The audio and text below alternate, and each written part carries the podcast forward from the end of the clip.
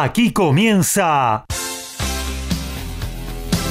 Código Deportivo. Todos los deportes, todos. Pasión, info y opinión para compartir con vos. El mejor equipo y la conducción de Gabriel Giachero. Ajustate el cinturón.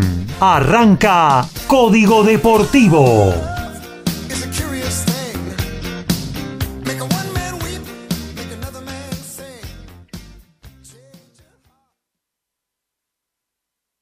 El gol más gritado, ese passing quirúrgico, el knockout fulminante, pasa por Código Deportivo.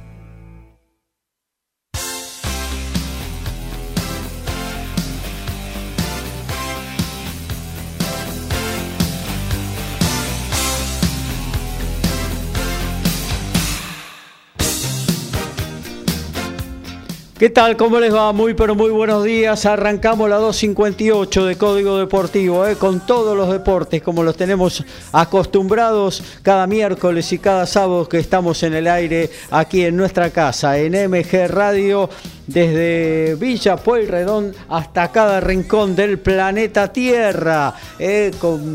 transfiriendo o intentando hacerlo la pasión del deporte y por todos los deportes. Aquí vamos a estar hablando de fútbol, de tenis, de rugby, de automovilismo, de boxeo.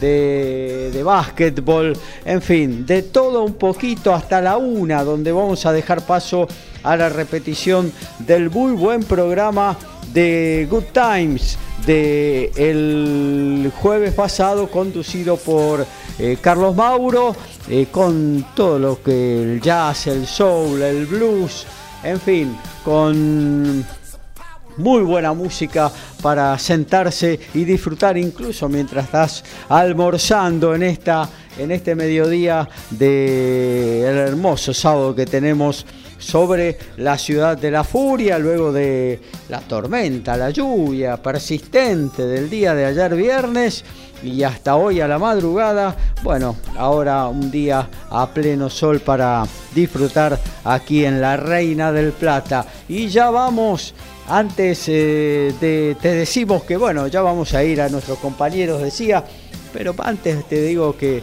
eh, tenés la página de la radio ahí, el chat, donde participar también a través de WhatsApp, si querés hacerlo, 1175, perdón, 1170 05 2196, 1170 05 2196. También a, a partir de las aplicaciones nos podés dejar un mensaje, una pregunta, un comentario, lo que quieras para hacer junto a nosotros esta 258 de Código Deportivo. Nos vamos hacia la zona de Balvanera, ahí está nuestro especialista en tenis, el señor Lautaro Miranda, al cual saludamos. Buen sábado, Lautaro, ¿cómo anda todo? Hola Gaby, muy buen sábado para vos, para el compañero Alfredo, para toda la audiencia. Ayer más que tormenta prácticamente se cayó el cielo. Eh, y hoy de repente un sol increíble. Eh, así que bueno, muy lindo para, para poder disfrutar, para poder salir a caminar y escuchar nuestro programa mientras te informás de deportes. Y particularmente en el caso del tenis, está jugando Argentina en la Copa Billie Jean King eh, en este momento por Teis Sports 2, eh, que es la segunda señal de Teis Sports. En el caso de Flow es el canal 90 y eh, por Teis Sport Play también. en este momento está jugando Julia Riera, el cuarto punto de la eliminatoria. Argentina pierde 2 a 1 ante Eslovaquia, entonces la tenista de Pergamino está obligada a ganar para estirar la definición al quinto punto, que es el dobles recordar que acá en, esta competición, a diferencia de la Copa Davis, el dobles no es el tercer punto, sino que es el quinto, y en este caso puede ser el decisivo si es que Julia Herrera logra derrotar a Victoria Runchakova, contra quien está jugando en este momento. De ranking andan parejo, eh, un poco más arriba la eslovaca pero bueno, son las dos ganadoras del día de ayer. Inesperadamente ambas vencieron a las número uno de cada país, entonces se están enfrentando ahora en el cuarto punto, obviamente con mayor responsabilidad para la jugadora argentina. También hay Challenger de Lima con tres semifinalistas argentinos. Nuevamente Nabone y Comesaña se estarán midiendo en esta ocasión en semifinales. Y además ayer Luciano Darderi, el oriundo de Villa Gesell, dio la gran sorpresa al vencer a Juan Pablo Varillas, número uno del cuadro y gran ídolo local, para meterse en las semifinales contra el chileno Alejandro Tavilo. Así que vamos a estar también hablando de esa cuestión. Mañana también arranca el torneo de maestros, tres tenistas argentinos en acción y bueno, vamos a estar comentando todo lo que tiene que ver con esta cuestión y vamos a profundizar, Gaby, si te parece, lo que comentábamos el otro día del ATP de Buenos Aires y esta controvertida decisión del ATP de elegir otras sedes como torneos ATP 500 a partir de la temporada 2025. Claro que sí, incluso ahí estuvo Diego Schwarman haciendo una eh, declaración contundente con respecto a eso eh, y bueno, una crítica al ATP por eh, no bueno, no, no, no, no dar al, al ATP de Buenos Aires el rango de, de, 500, ¿no? que es lo que viene bregando y mereciendo desde hace un tiempito a esta parte. Sí, sí, sí, sí. Además, con lo importante que eso sería para potenciar la gira sudamericana, ¿no? Imagínate si logran tener dos torneos 500 como Buenos Aires y Río de Janeiro, ya tenés prácticamente eh, un Master 1000 en, en dos semanas. Claro. Claro, claro que sí. Eh, jerarquizaría un montón la, mm, la, gira sudamericana, incluso por ahí eh, sería índice para que vengan eh, otro tipo de jugadores. Pero bueno, lo vamos a estar desarrollando en en tu columna, en la segunda hora de Código Deportivo. Mientras tanto, vamos a irnos ahora sí al estudio central de MG Radio. Ahí está apostado nuestro especialista en la, en la guinda, en las novedades ovaladas. Nos referimos a Alfredo González. Buen día, Alfredo. Buenos días, eh, muchachos, audiencia acá, después de que Dios terminó de baldear el cielo se le ocurrió que salga el sol y hoy tenemos una mañana espléndida para disfrutar. Estás en tu casa haciendo alguna tarea, escuchando, te estás yendo al club o alguna actividad que estés realizando, un buen momento para escucharnos e informarte de todo lo que está pasando en el mundo del deporte. Claro que sí. Y también este, lo que tiene que ver específicamente con el rugby. Bueno, hoy tenemos tres finales en realidad a nivel nacional tenemos eh, el torneo de la urba, donde se van a enfrentar finalmente el SIC y Alumni.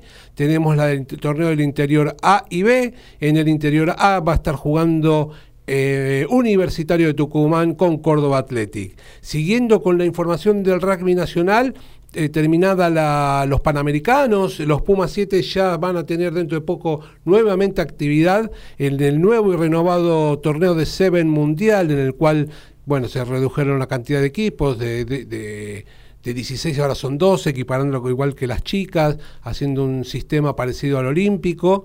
Y bueno, hay largas conversaciones también, vamos a estar hablando de eso. Parece que se viene el Mundial de Clubes para el 2028, ya están organizando todo desde, desde tempranito, porque el problema eh, fundamental son los calendarios, los jugadores eh, están bastante recargados con el tema de las elecciones, sus clubes. Como siempre América lo hicieron a un lado, ¿no? Eh, pero esta vez compartimos con Estados Unidos, porque la League One de Japón va a tener un representante y americano. Increíble. Pero bueno, ojalá en algún momento este, nos den un lugarcito. Muy bien, esperemos que así sea, esperemos. Creo que por lo menos eh, lo que está haciendo Sudamérica a partir de la irrupción de Argentina, ¿no? Eh, dentro del top ten del ranking del mundo ya de hace unos cuantos años, merece un poquito de atención de la World Rugby. Está bien, estamos muy lejos, las diferencias horarias eh, son grandes, nadie le gusta venir. En su momento, por ejemplo, en el mundo del fútbol, recuerdo que tras la participación de Camerún en el Mundial del 90, eh, se había ampliado el cupo de equipos africanos en el Mundial de Fútbol, que hasta ese momento creo que jugaba uno solo. Y, bueno, está claro que los deportes deberían seguir un poco esa lógica para seguir potenciando y desarrollando. Eh, me parece que demasiado hacen también Uruguay, por ejemplo, clasificando de manera regular a los mundiales un país de, de 3 millones de habitantes eh, que, bueno, que necesita también otros recursos para seguir potenciándose, pero evidentemente hay una cultura ahí para, para desarrollar, al igual que en el resto de, la región. Sí, no solo, ¿sabes? Me parece que es lo que pasa un poco, es que tiene mucha influencia la televisión y el uso horario no nos eh, favorece. En el caso de, como vos bien decías, eh, los equipos africanos comparten un horario con Europa y eso un poquitito impulsaba un poquito la, la cosa. Nosotros estamos lejos de todo, como dice Gabriel, uso horario, distancia, olvídate, para que nos tengan en cuenta vamos a tener que ir a hacer un piquete. Claro que sí. Eh, sí, sí. Eh, el jet lag.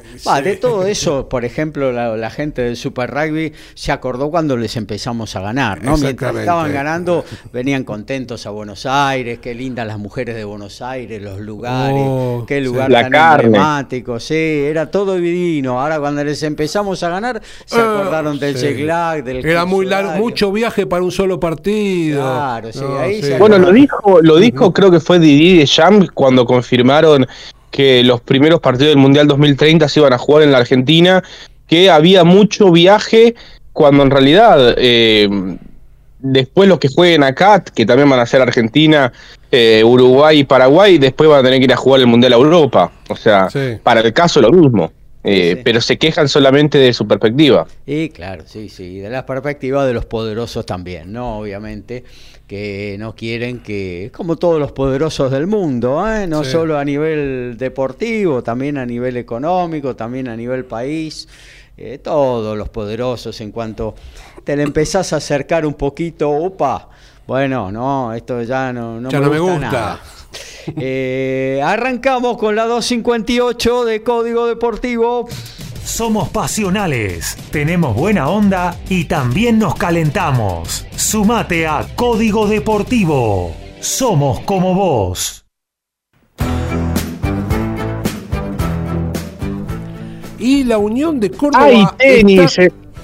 Perdón, hay tenis, eh, eh, hay tenis en el Club Gimnasia Esgrima de Rosario porque se está disputando un torneo de hombres, un M15 que reparte 15 mil dólares en premios. Hay cuatro eh, partidos en este momento con seis argentinos en acción. Uno de ellos, Franco Egea, que eh, ganó la semana pasada en Villa María, está enfrentando al boliviano Juan Carlos Prado Ángelo, número uno del mundo junior. Eh, y además en la cancha central un partidazo entre dos argentinos de 19 años, el correntino Lautaro Midón y el santafesino Luciano Ambrosi. Todo esto se puede ver de manera libre y gratuita yendo al Club Gimnasia de Esgrima de Rosario y también por el canal de YouTube de la Asociación Argentina de Tenis se puede ver la cancha central. Y la, y la Unión de Córdoba está trabajando y mucho teniendo todo encaminado para la nueva temporada de los Dogos en el Super Rugby Américas que se juega en el primer semestre del próximo año. Faltan los anuncios oficiales, pero parece que Nicolás Galatro será nuevamente el head coach en el 2024, un equipo que llegó a la final perdiendo en Montevideo con el casi selección uruguaya, con Peñarol 23 a 17. Volverán a ser locales en el Tala y van a mantener el staff. Aquí comienza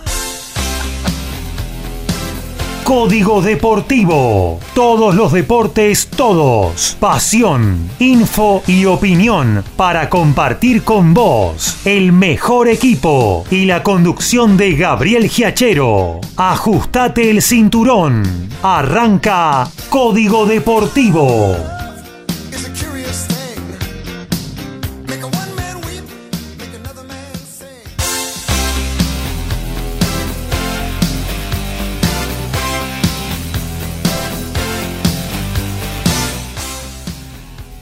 Bueno, hoy estamos mal con los botones, ¿eh? Hoy arrancó torcido esto. Bueno, ¿qué va a ser? Ya lo vamos a ir enderezando de a poquito, ¿eh? Son como esos partidos que te meten un gol de entrada y te... Y te cuesta después remontarlo, ¿no? Te cuesta.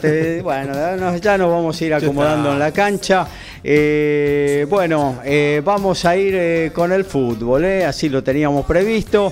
Eh, y vamos a arrancar eh, con esta Copa de la Liga que está muy emocionante porque se viene la etapa de definiciones, se viene eh, lo que eh, nadie quiere, el descenso se viene encima, pero che, ¿cómo no sacaron ese descenso maldito que está ahí acechando?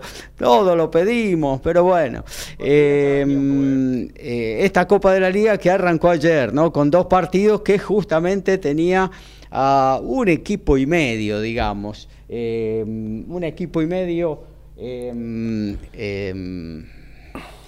involucrado de lleno en la zona eh, en la zona tétrica esa de la tabla anual que va a determinar eh, el segundo descenso a la Primera Nacional. El primero ya sabemos por promedios, eh, hace rato que Arsenal está en la segunda categoría del fútbol argentino. Y me refería con el 1 a Gimnasia de Grima de la Plata que desperdició una gran oportunidad sino de salvarse, por lo menos de estar muy, pero muy em, aliviado para la última fecha. Recibía Atlético de Tucumán, adversario difícil, si los hay, claro que sí, pero en su estadio, con su público, y cayó 2 a 1, un partido que se le hizo muy cuesta arriba al equipo de Madelón. Eh, arrancó Estigarribia poniendo en ventaja al decano de Tucumán, empató a Baldo y finalmente, faltando 15 minutos, Romero marcó la diferencia final. Un gimnasio que quedó con 45 puntos y decía que si ganaba el Lobo, como venía haciendo últimamente en el bosque, eh, bueno Em, le sacaba seis puntos a Colón de Santa Fe, aun cuando Colón le quedara de jugar eh, dos partidos, eh, era una diferencia sustancial con respecto a este problema que es pelear el descenso. En el otro partido, Central Córdoba de Santiago del también, que con un empate zafaba definitivamente de la zona del descenso, aunque eh, con su buena actuación esté hoy por hoy pensando más en el playoff de esta Copa de la Liga, cayó también, esto más sorpresivamente, ¿no? porque venía fuerte el equipo de, Felipe, eh, aún en el Madre de Ciudades, donde hace de local ese espléndido estadio de Santiago del Estero, cayó frente a Estudiantes de La Plata que no venía haciendo una buena actuación, eh, de hecho estaba en las últimas posiciones de su zona en la eh, Copa de la Liga y bueno, con gol de Guido Carrillo en el primer tiempo a los 35 minutos, el pincharrata se trajo tres puntos de Santiago del Estero. Y bueno, y hoy se vienen también cuatro partidos que todos tienen muchísimas cosas en juego, em, porque bueno, también está el fantasma de la B aleteando sobre un par de estadios por ahí, y bueno, también está la visita de River al gigante de Arroyito, ¿no? Un River que viene de perder su invicto como local tras eh, ganar en esa condición 20 partidos en forma consecutiva. Sí, sí, 20 partidos en forma consecutiva. Cayó frente al Globo en su última salida en el Monumental y bueno, hoy visita una cancha dificilísima donde también Rosario Central se hace súper fuerte, ha ganado la mayor parte de los partidos que jugó en el gigante de Arroyito. Eh, y bueno, hoy 18-30, lindo partido para ver ahí eh, en la Chicago, Argentina.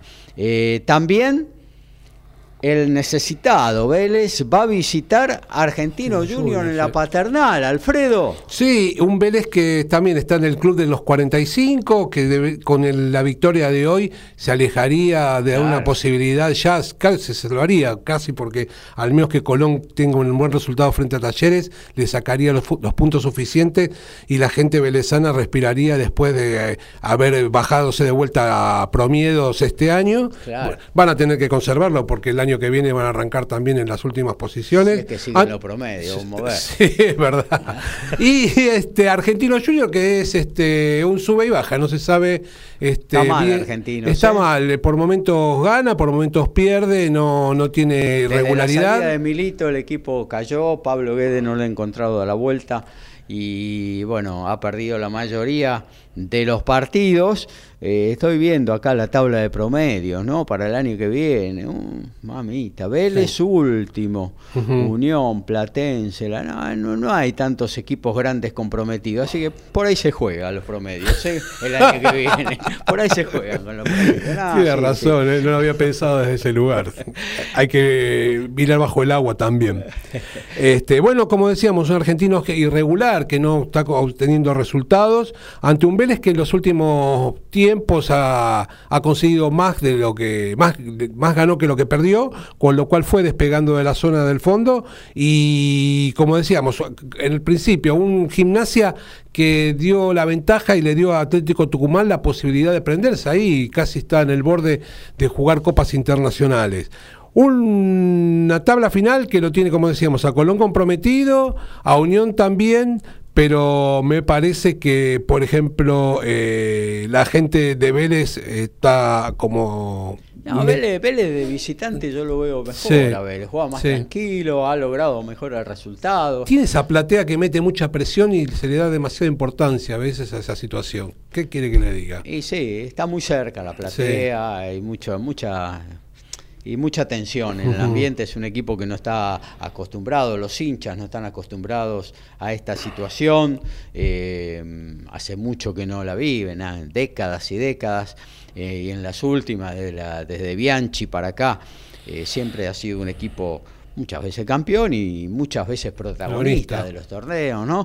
Así que realmente es un, un, escenario al cual no están acostumbrados y eso eh, cuenta mucho para que este nerviosismo vaya... Eh, vaya en ascenso, fundamentalmente cuando juegan de local. Pero bueno, veremos qué pasa hoy en la paternal Rosario River a las 20. Alfredo. Lindo partido a las 20. Lindo partido para ver en un Rosario Central que, como decía, se hace fuerte de local.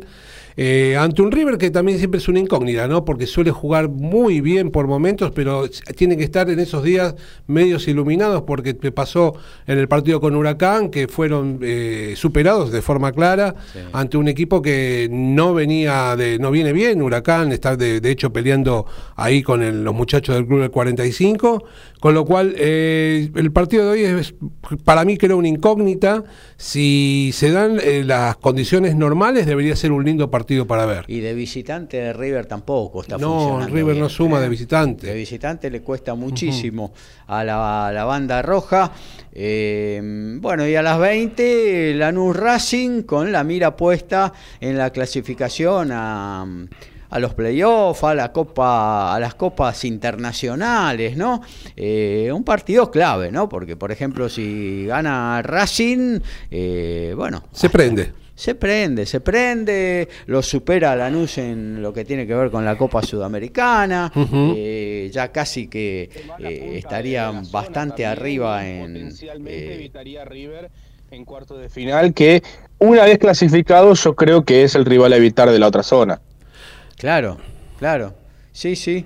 Teniendo en cuenta que la condición de local es un solo partido, ¿no? Y que la condición de local favorece pero va a ir, creo, en neutral. ¿Va a ir neutral? Va a ir en neutral. Ah, mire usted. Va a ir en, canchas neutrales todos los partidos. Después se verá a qué se llama neutral, ¿no? Porque, yo qué sé, en la Copa Argentina, por ahí a San Martín de Tucumán juega contra Argentino Junior y lo pone en la cancha independiente. Entonces. Sí. la neutralidad no, no. River va a jugar de local en la cancha independiente el partido pendiente que le queda. Sí, Taylor Swift dejó el estadio. Todavía le quedan dos recitales. El de ayer se suspendió por la lluvia. Eh, al, menos alguien, al menos alguien cantó, ¿no? Ahí en ese estadio. Sí, sí, sí. no, pero... Pues, si no, habitualmente no canta nadie. no sea así, no sea malo. Miranda. es lo que tiene que ver con, con Racing que estábamos hablando quedó afuera de Libertadores, eh, no pudo este, tampoco superar la etapa. Eh, y la Libertadores quedó ahora ya lejos. Sí, ya, está, ya está, no, lejos, lejísimo. Lo que le quedaría es ganar el, el torneo este, la Copa de la Liga, para tener una posibilidad. Y si no, resignarse a poder clasificar a la Sudamericana.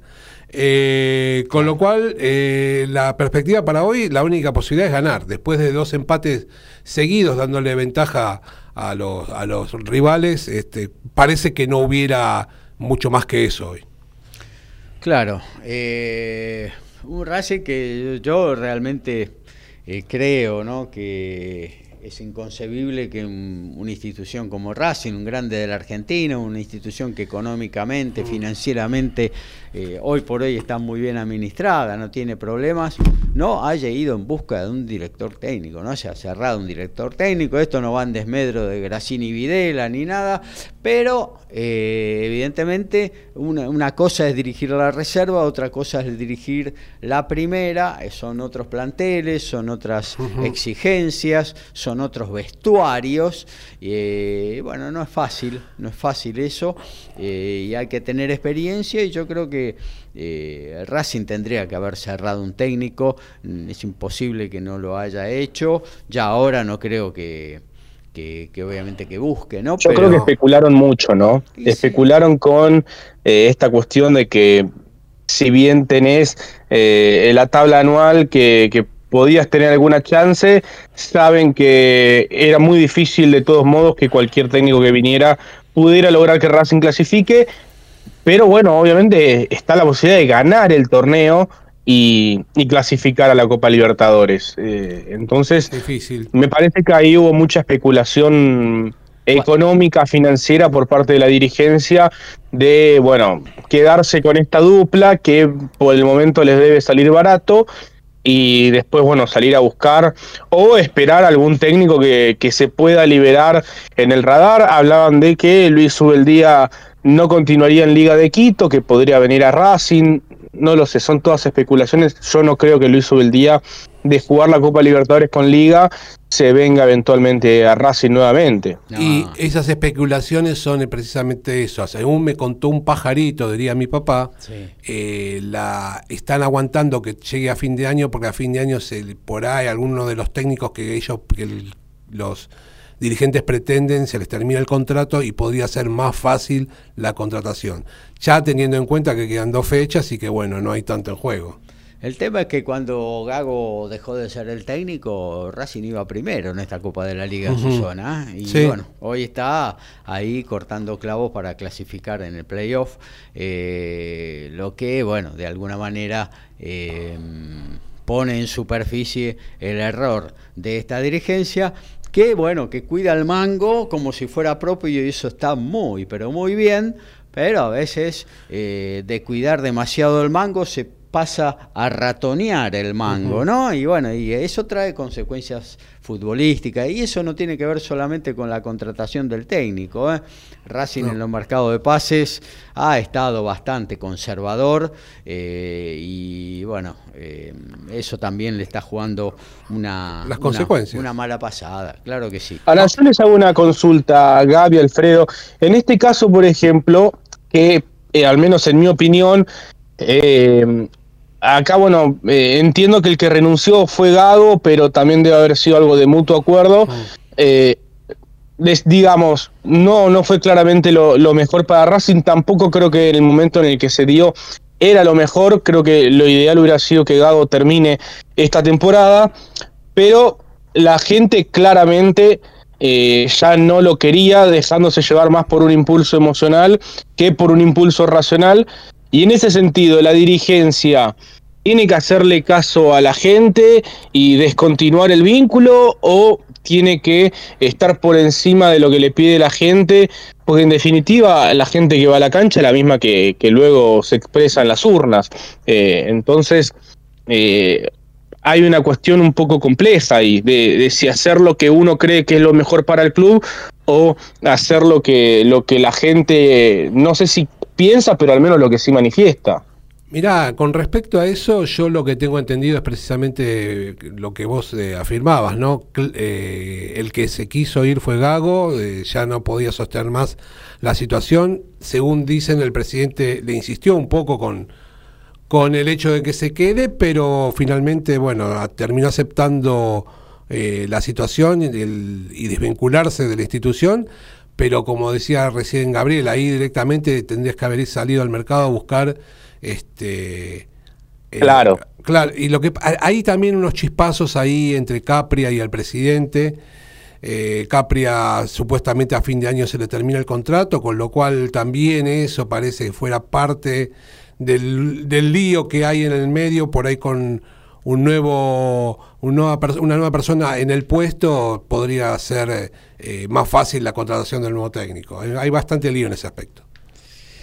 Bueno, veremos lo que sucede con, con este Racing, que bueno, tendrá uh. que jugarse sus últimas fichas hoy en la fecha que viene para entrar en estos playoffs de la Copa de la Liga y ver si puede. Hoy partido duro, eh, pese a que Lanús viene muy mal, es un partido duro de todos modos. Eh, Lanús de local es una tarea complicada.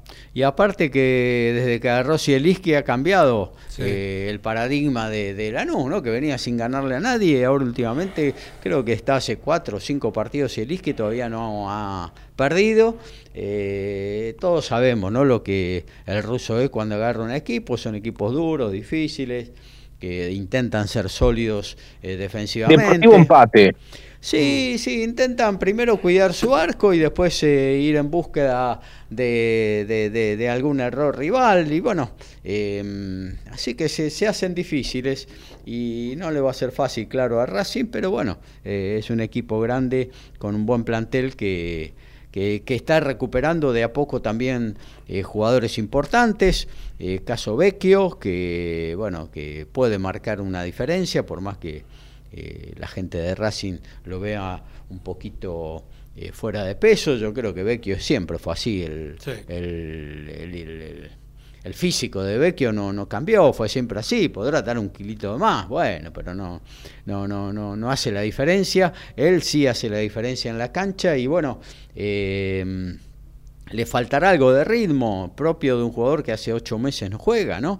Eh, Johan Carbonero lo metieron el otro día y bueno, ya eh, algún problema muscular lo va a sacar de este partido, eh, lo, lo, guardarán para la última fecha, para el reducido, para, sí, para el reducido. Eh, también un jugador que que, puede marcar una diferencia, de hecho lo hacía antes de lesionarse, así que bueno, irá Racing hoy por la victoria ahí en la fortaleza del sur del conurbano eh, bonaerense y el otro partido del día de la fecha en el Tomás Adolfo Ducó. Eh, Huracán estará enfrentando al ya descendido Arsenal que desde que se descendió eh, se liberó, ¿eh? se liberó completamente. Dice, bueno, ahora vamos a jugar, ya está, ya nos fuimos a la B, ahora jugamos, pase lo que pase. Y desde ese momento empezaron a aparecer los resultados, quizás de haber hecho eh, algo similar unas fechas antes, ¿no? Y decir, ya estamos, ya estamos casi condenados. Y si nos liberamos y jugamos y a ver qué pasa por ahí, hoy todavía tendría alguna posibilidad de, quedarse en la categoría. Bueno, eso no sucedió, pero desde que se decretó eh, ya numéricamente su descenso, ha empezado a meter resultados que de cierta manera fueron sorpresivos y eh, molestando a todos los que eh, en la parte alta o baja de la tabla necesitaban los puntos y al enfrentar un equipo ya descendido casi que contaban con los tres en juego, ¿no? Y eso no sucedió en muchos casos, llámese Colón y alguno más, eh, que... Mm, bueno, hoy estará entonces Arsenal visitando a Huracán, que es el gran candidato y que viene de un golpe eh, anímico muy importante a favor a partir de, de este triunfo en el... Eh, eh, de este triunfo en el Monumental, ¿no? así es. Eh, más allá de todo lo que está pasando en el torneo, la verdad que está muy apasionante, están luchando arriba y abajo. Eh, los que están por clasificar, los cuatro primeros de cada grupo, eh, hay también eh, una lucha interesante ahí y tanto arriba como abajo, como bien decía, este, hace que el torneo tenga su atractivo, ¿no? Porque sacando muy pocos equipos, todos están jugando por algo. Claro que sí. Eh, bueno, y después continuando un poco con la fecha eh, del día de mañana, Colón 14.30, eh, súper acuciado con este tema de la tabla anual, recibirá al buen equipo que es Talleres de Córdoba con un par de jugadores que realmente son, a mí me encantan, Rodrigo Garro, el paraguayito Sosa, realmente jugadores que han marcado la diferencia en el último tiempo. Bueno, visita a un acuciado Colón que está con toda la presión para y con la obligación de ganar, ¿eh? no le queda otra a Colón que ganar para esperar resultados y, bueno y ver eh, qué, qué sucede en la última fecha que va a estar para para el infarto. De ganarlo compromete un montón a gimnasia porque lo alcanza, lo alcanza en puntos. por eso el partido de, ayer de, de, gimnasia era tan importante. Sí, tal cual, tal cual.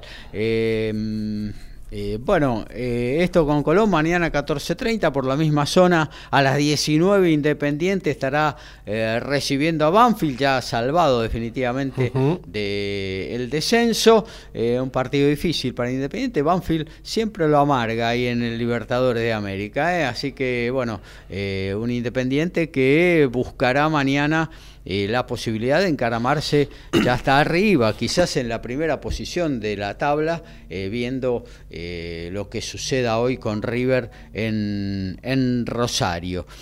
continuando con el domingo, Defensa y Justicia recibe a San Lorenzo a 14.30, Tigre 16.45 enfrentará a Platense en un clásico de la zona norte, con un Tigre que también debe ganar, más allá de que el gran triunfo del otro día en condición de visitante, lo de alguna manera le dio un poquito de respiro, ¿no? Lo sacó del pulmotor un poquito. Eh, en caso de ganar, el equipo de Victoria ya estará fuera de todo.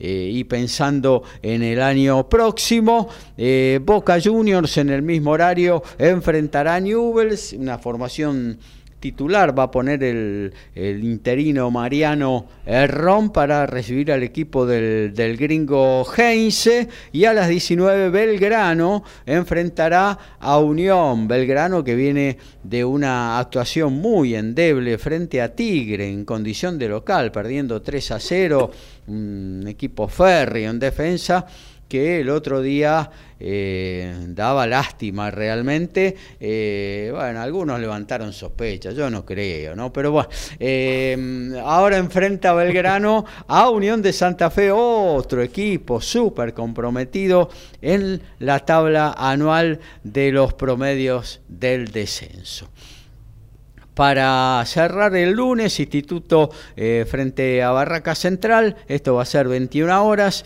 y a las 19 por la TV Pública Sarmiento de Junín, intentará también eh, dar un paso eh, enorme para poder conservar la categoría, recibiendo a un Godoy Cruz que es siempre difícil, que está haciendo un campañón y jugando cada día mejor. Realmente el Tomba eh, está haciendo una campaña eh, al mando del gato Oldrá, ¿no? que ya eh, dejó de ser el interino, no sé, será ahora el titular, porque realmente cada vez que agarraba como interino con, con, el, con la autobomba, llegaba a dirigir la primera división, siempre lo ha sacado adelante y ahora lo está poniendo ahí arriba y como uno de los equipos que realmente juega muy bien en el fútbol argentino. ¿no? Sí, la verdad que eh, es increíble cómo se ha modificado en poco tiempo la actualidad del club. Este, la verdad que para resaltar el trabajo del nuevo entrenador, ¿no? Claro que sí. Bueno, esto es lo que tiene que ver con la Primera Nacional, se está definiendo también, de a poquito va avanzando el, el reducido de la de la Primera Nacional, eh, ya sabemos que Independiente Rivadavia es el nuevo invitado a la categoría máxima del fútbol argentino tras ganarle la final en el Mario Alberto Kempes al Almirante Brown por 2 a 0, pero bueno, eh, la próxima ronda del reducido eh, que son los eh, cuartos de final, eh, están disputándose, ya se, se llevaron a cabo los primeros partidos, hoy se jugarán las revanchas, arrancando 16-15. Almirante Brown con ventaja deportiva recibiendo a Ferro. En Caballito fue 1 a 1 con un empate. Los de Casanova pasan. mañana domingo, Deportivo Maipú enfrentará a Temperley a partir de las 14.30. Recordemos que en Turdera el local le ganó 2 a 1 a Maipú. Con un 1 a 0 Maipú pasa, los otros dos resultados eh, favorecerán el pasaje a semifinales del gasolero. Eh, siguiendo con los partidos del el lunes, 15.30 em, Quilmes recibirá a Riestra, a este Riestra que siempre es una caja de sorpresas, sobre todo eh, cuando entra a la cancha con algún jugador de más. Eh, bueno, eh, empataron uno a uno. En ¿Qué juega Moreno y Fabianesi? Sí, en el, en el Bajo Flores empataron uno a uno. bueno, y también hubo empate el miércoles pasado, Atlético de Rafael, estudiante de Río Cuarto, y el lunes 21 a 05 jugarán en la ciudad cordobesa eh, para definir quién pasa con un empate los eh, de celeste y blanco. Los cortenses estarán en la próxima fase de reducido que no tienen llave predeterminada, sino que se van acomodando de acuerdo a los clasificados y al coeficiente eh, por la tabla de posiciones de, de la temporada regular. Bueno, hasta aquí podemos hacerlo de fútbol. Tenemos cosas para actualizar. Está jugando eh, Argentina en Bratislava frente a Eslovaquia.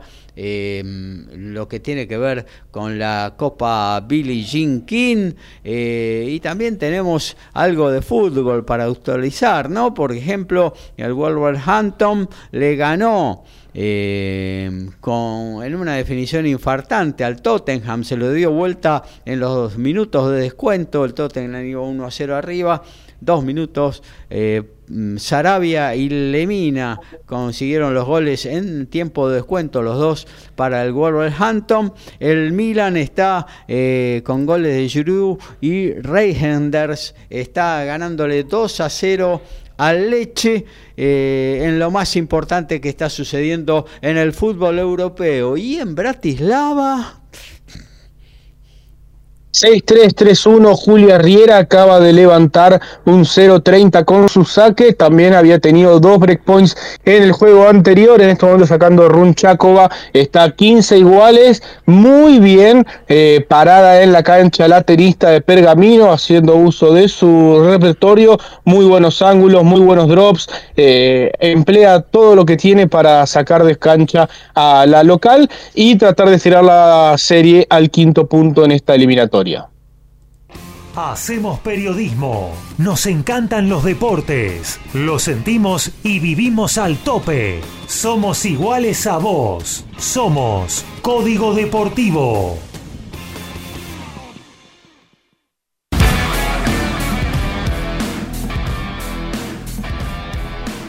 Y este día sábado también tiene lugar las semifinales de la Copa Billie Jean pero en las finales, en, la, en el grupo mundial de esta competición. Hoy más temprano Italia se llevó el triunfo sobre sus vecinas eslovenas y de esta manera jugarán la final con triunfos hoy de Martina Trevisani y Yasmin Paolini. Las italianas avanzaron a la final de la Copa Billie Jean. Ahora dentro de un ratito nada más estará comenzando la segunda semifinal entre República Checa y Canadá. Primero Barbora Krejcikova ante Marina Stakusic y luego más tarde Marqueta Bondrusova ante Leila Fernández. En caso de que ganen un partido cada una, definirán en el dobles y mañana se jugará la gran final. Ya espera, como bien dije antes, Italia en la final.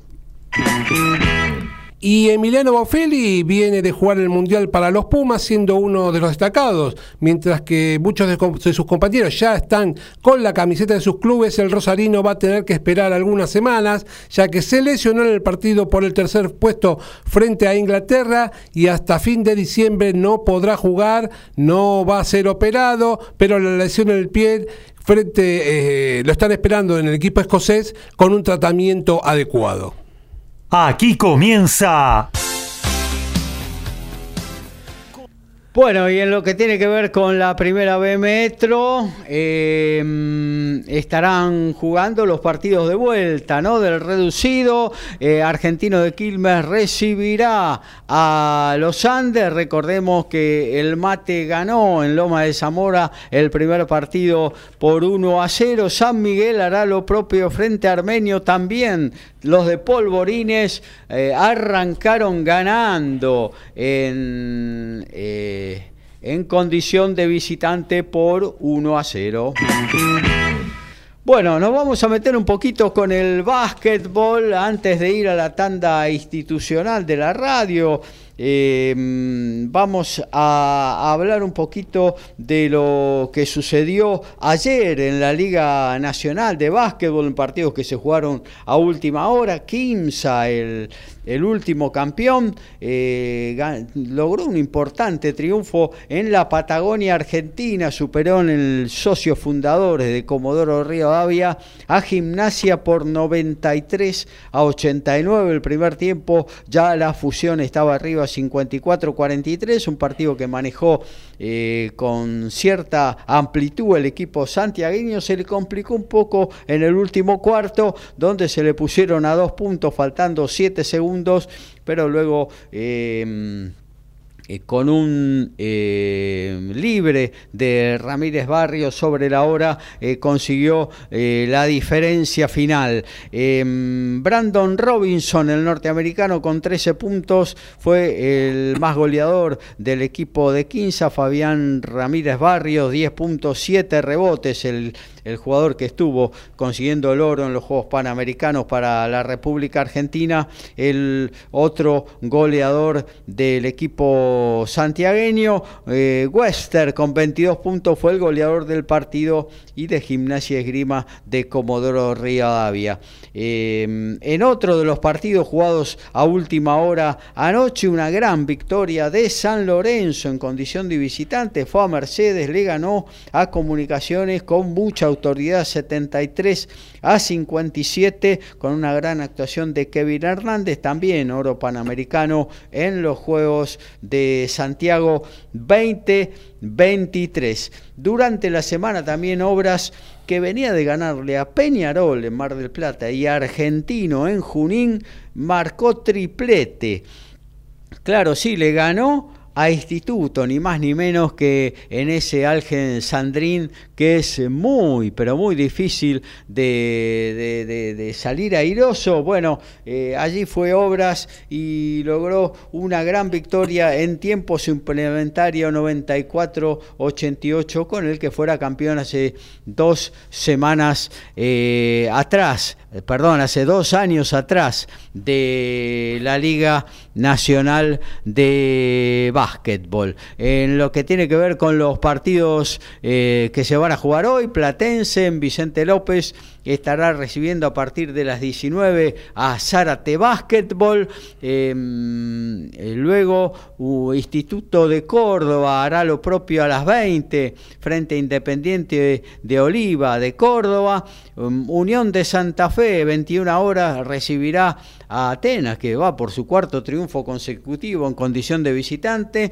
Y Argentino de Junín a las 22 horas estará recibiendo el turco a Peñarol de Mar del Plata. Eso es lo que tiene que ver con la Liga Nacional, la, mayor competencia eh, a nivel eh, argentino y en la Euroliga. La, la, liga, o mejor dicho, la competencia más importante del mundo, luego de la NBA, eh, el Barça ganó, volvió a la victoria. Recordemos que había perdido el invicto frente a su clásico rival, frente a la Casa Blanca, frente al Real Madrid.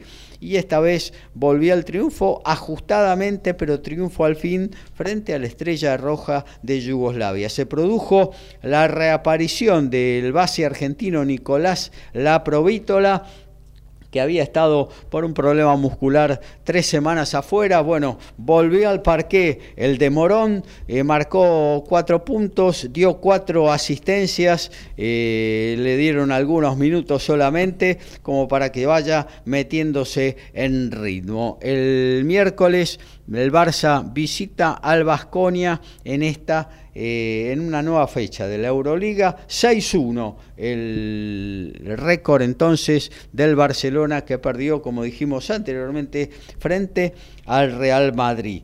Eh, se habían levantado voces de que se iba de que lo iban a cortar.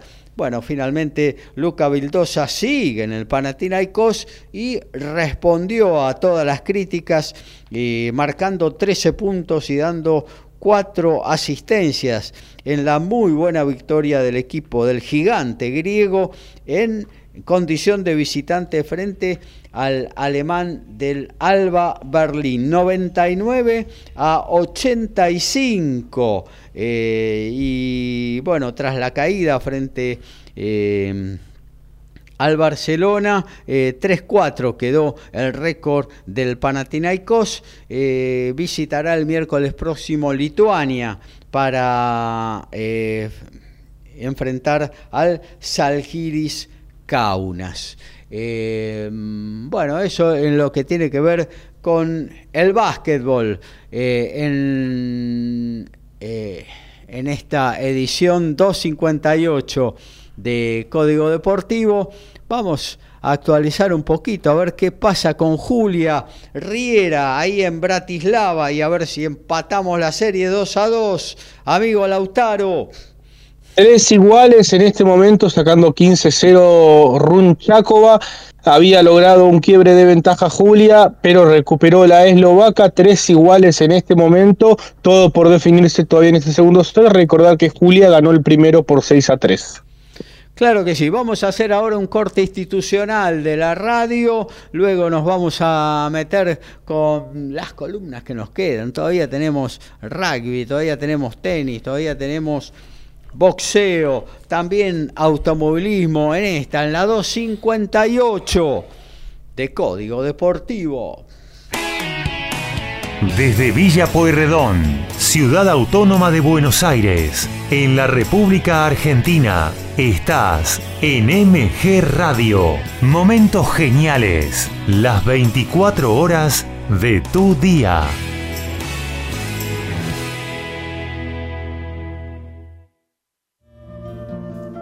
Mabel Rodríguez, clases de canto, interpretación, trabajo corporal y vocal. Comunicate a nmabelr.hotmail.com o al Instagram arroba nmabelr. Animate con Mabel Rodríguez.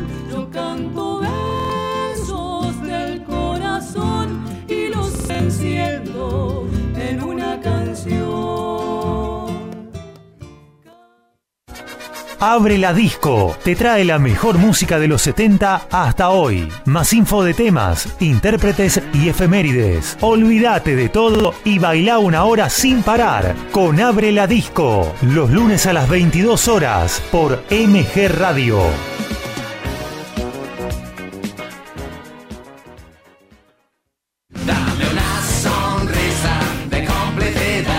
La actualidad, desde la ironía y el humor, columnas, interés general y muy buena música. Eso es Entre dos luces, con Iván Sarcevich y Mauricio Harmiton. Los martes a las 19 horas por MG Radio.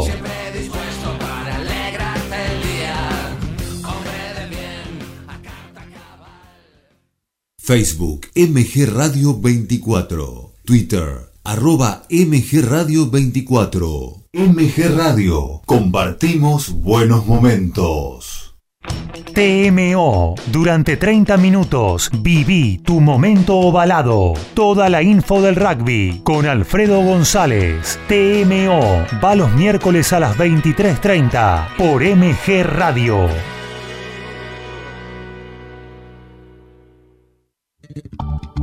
Jazz, blues, soul y algo más en Good Time. Carlos Mauro te propone una gran selección musical, más historias, anécdotas y curiosidades del género. Prendete a Good Time los jueves a las 21 horas por MG Radio.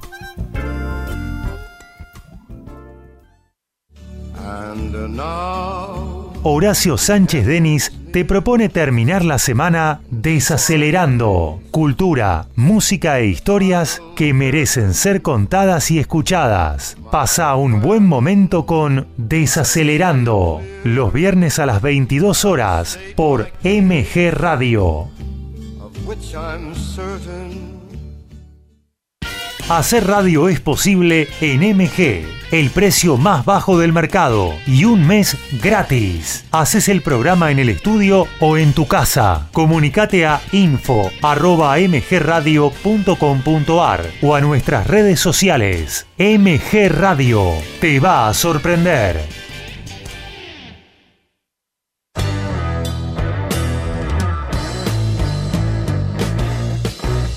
Viví momentos geniales. Viví MG Radio.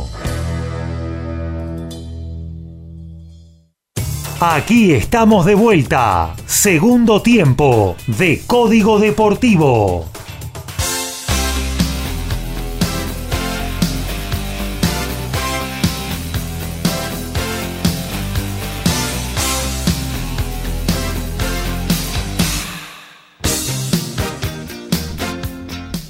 Sí, sí, aquí estamos, arrancamos el segundo tiempo de Código Deportivo, vamos a estar hasta la una con ustedes, luego ponemos en el aire la repetición del excelente programa Good Times que hizo Carlos Mauro el jueves pasado con jazz, blues, soul, rock y siempre, siempre algo más. Eh, recordando un poquito también lo que tiene que ver con Charlie García, sus 40 años de click moderno, su esquina, su Charlie García Corner ahí en New York. Así que, bueno.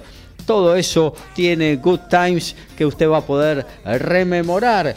Eh, si ya lo escuchó o escuchar por primera vez, eh, se lo recomiendo fervientemente. Nosotros en un ratito, luego del separador vamos a hablar de rugby. Luego de rugby nos vamos a meter con el tenis. Después boxeo, después automovilismo.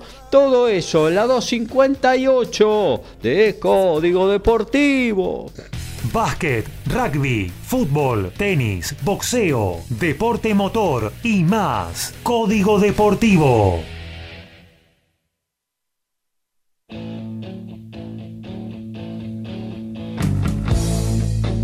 Y el circuito ATP no descansa, hoy se disputan dos finales, una de ellas eh, tiene lugar en este momento en Sofía, en la capital de Bulgaria, entre Jack Draper y Adrián Manarino, están 2 a 1 el francés en el tercero, en tanto en Metz, en Francia, Hugo Humbert se medirá a Alexander Shevchenko, el ruso, desde las 12 y media, ya hubo finales de dobles. Y en Sofía, en Bulgaria, hay triunfo latinoamericano porque el ecuatoriano Gonzalo Escobar se coronó campeón junto al kazajo Alexander Nedoviesov.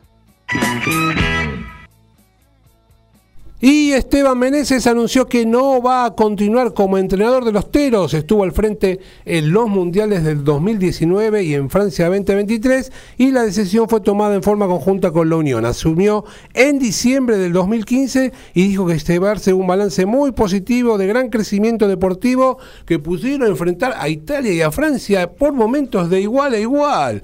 Es el entrenador con más victorias en los Mundiales para Uruguay.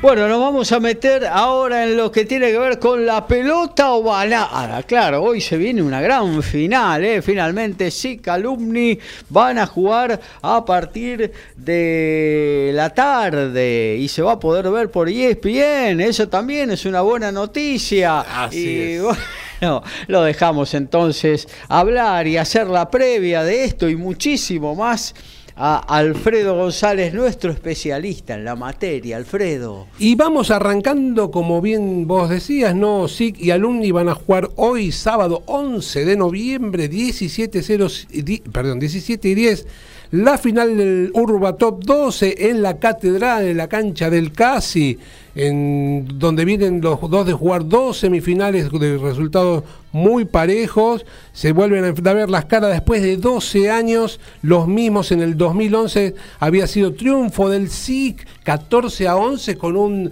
drop en tiempo suplementario.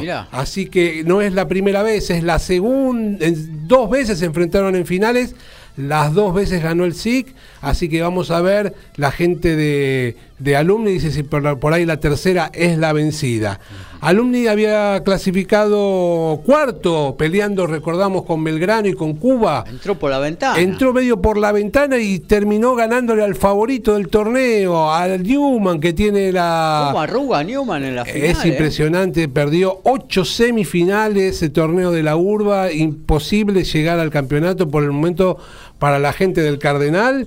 Le la terminó temperatura pectoral le falla. ¿eh? Parece que sí, porque mira que en la, etapa regular ganaban y ganaban bien, cómodo, muchos partidos, perdieron solamente cuatro. Este, pero bueno, en este sobre el final trae conversión para perder 25-24 con la gente de Tortuguitas y dejarlo nuevamente en una final después de cinco años, ya que en el 2018 había sido la última en la cual habían sido campeones eh, ganándole a Hindú. Eh, un, estilo de rugby alumni de esos también que son molestos, ¿no? Un equipo que defiende bien, que, que, bueno, hace lo suyo, patea al... Eh, no patea cuando tiene que patear. no se sale del libreto un milímetro. Claro, hace como un test match de cada partido. Exactamente. Usted vio cuando juega Sudáfrica, ¿no? Que vos dices, pero ¿por qué? No, muchachos, vamos por acá, acá no importa, vamos siempre esto nos da resultado. Claro, claro. Así que bueno, el otro quién es el SIC. El SIC que viene de mm, salir segundo. Para mí es el candidato del partido de hoy. Este mm, enfrentó a Hindú, le ganó muy bien, más allá de, terminar con un resultado ajustado, que terminó ganándole 20 a 14. En el primer tiempo fue muy superior al equipo de, del Elefante, pero bueno, este terminó siendo el segundo en, jugar esta final. Eh, va a ser su cuarta final consecutiva, desde el 2019 que las viene jugando el equipo de San Isidro, un equipo que está acostumbrado a estas instancias.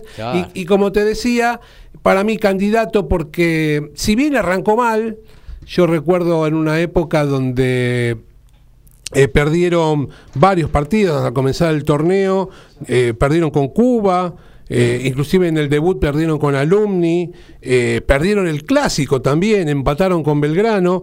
Hasta la fecha 8 era toda una incógnita, era de los que estaban en el fondo de la tabla. A partir de ese momento recuperó algunos jugadores lesionados, algunos jugadores que venían jugando en Pampas, y eh, a partir de ese momento se transformó en el San Pablo del 93. era, era, era, imbatible. Los ponía en fila y le iba ganando a todos, hasta que bueno, llegó Newman en un momento ya sobre el final del torneo, donde fue superior el SIC, recuerdo aquel partido, pero igual lo terminó perdiendo.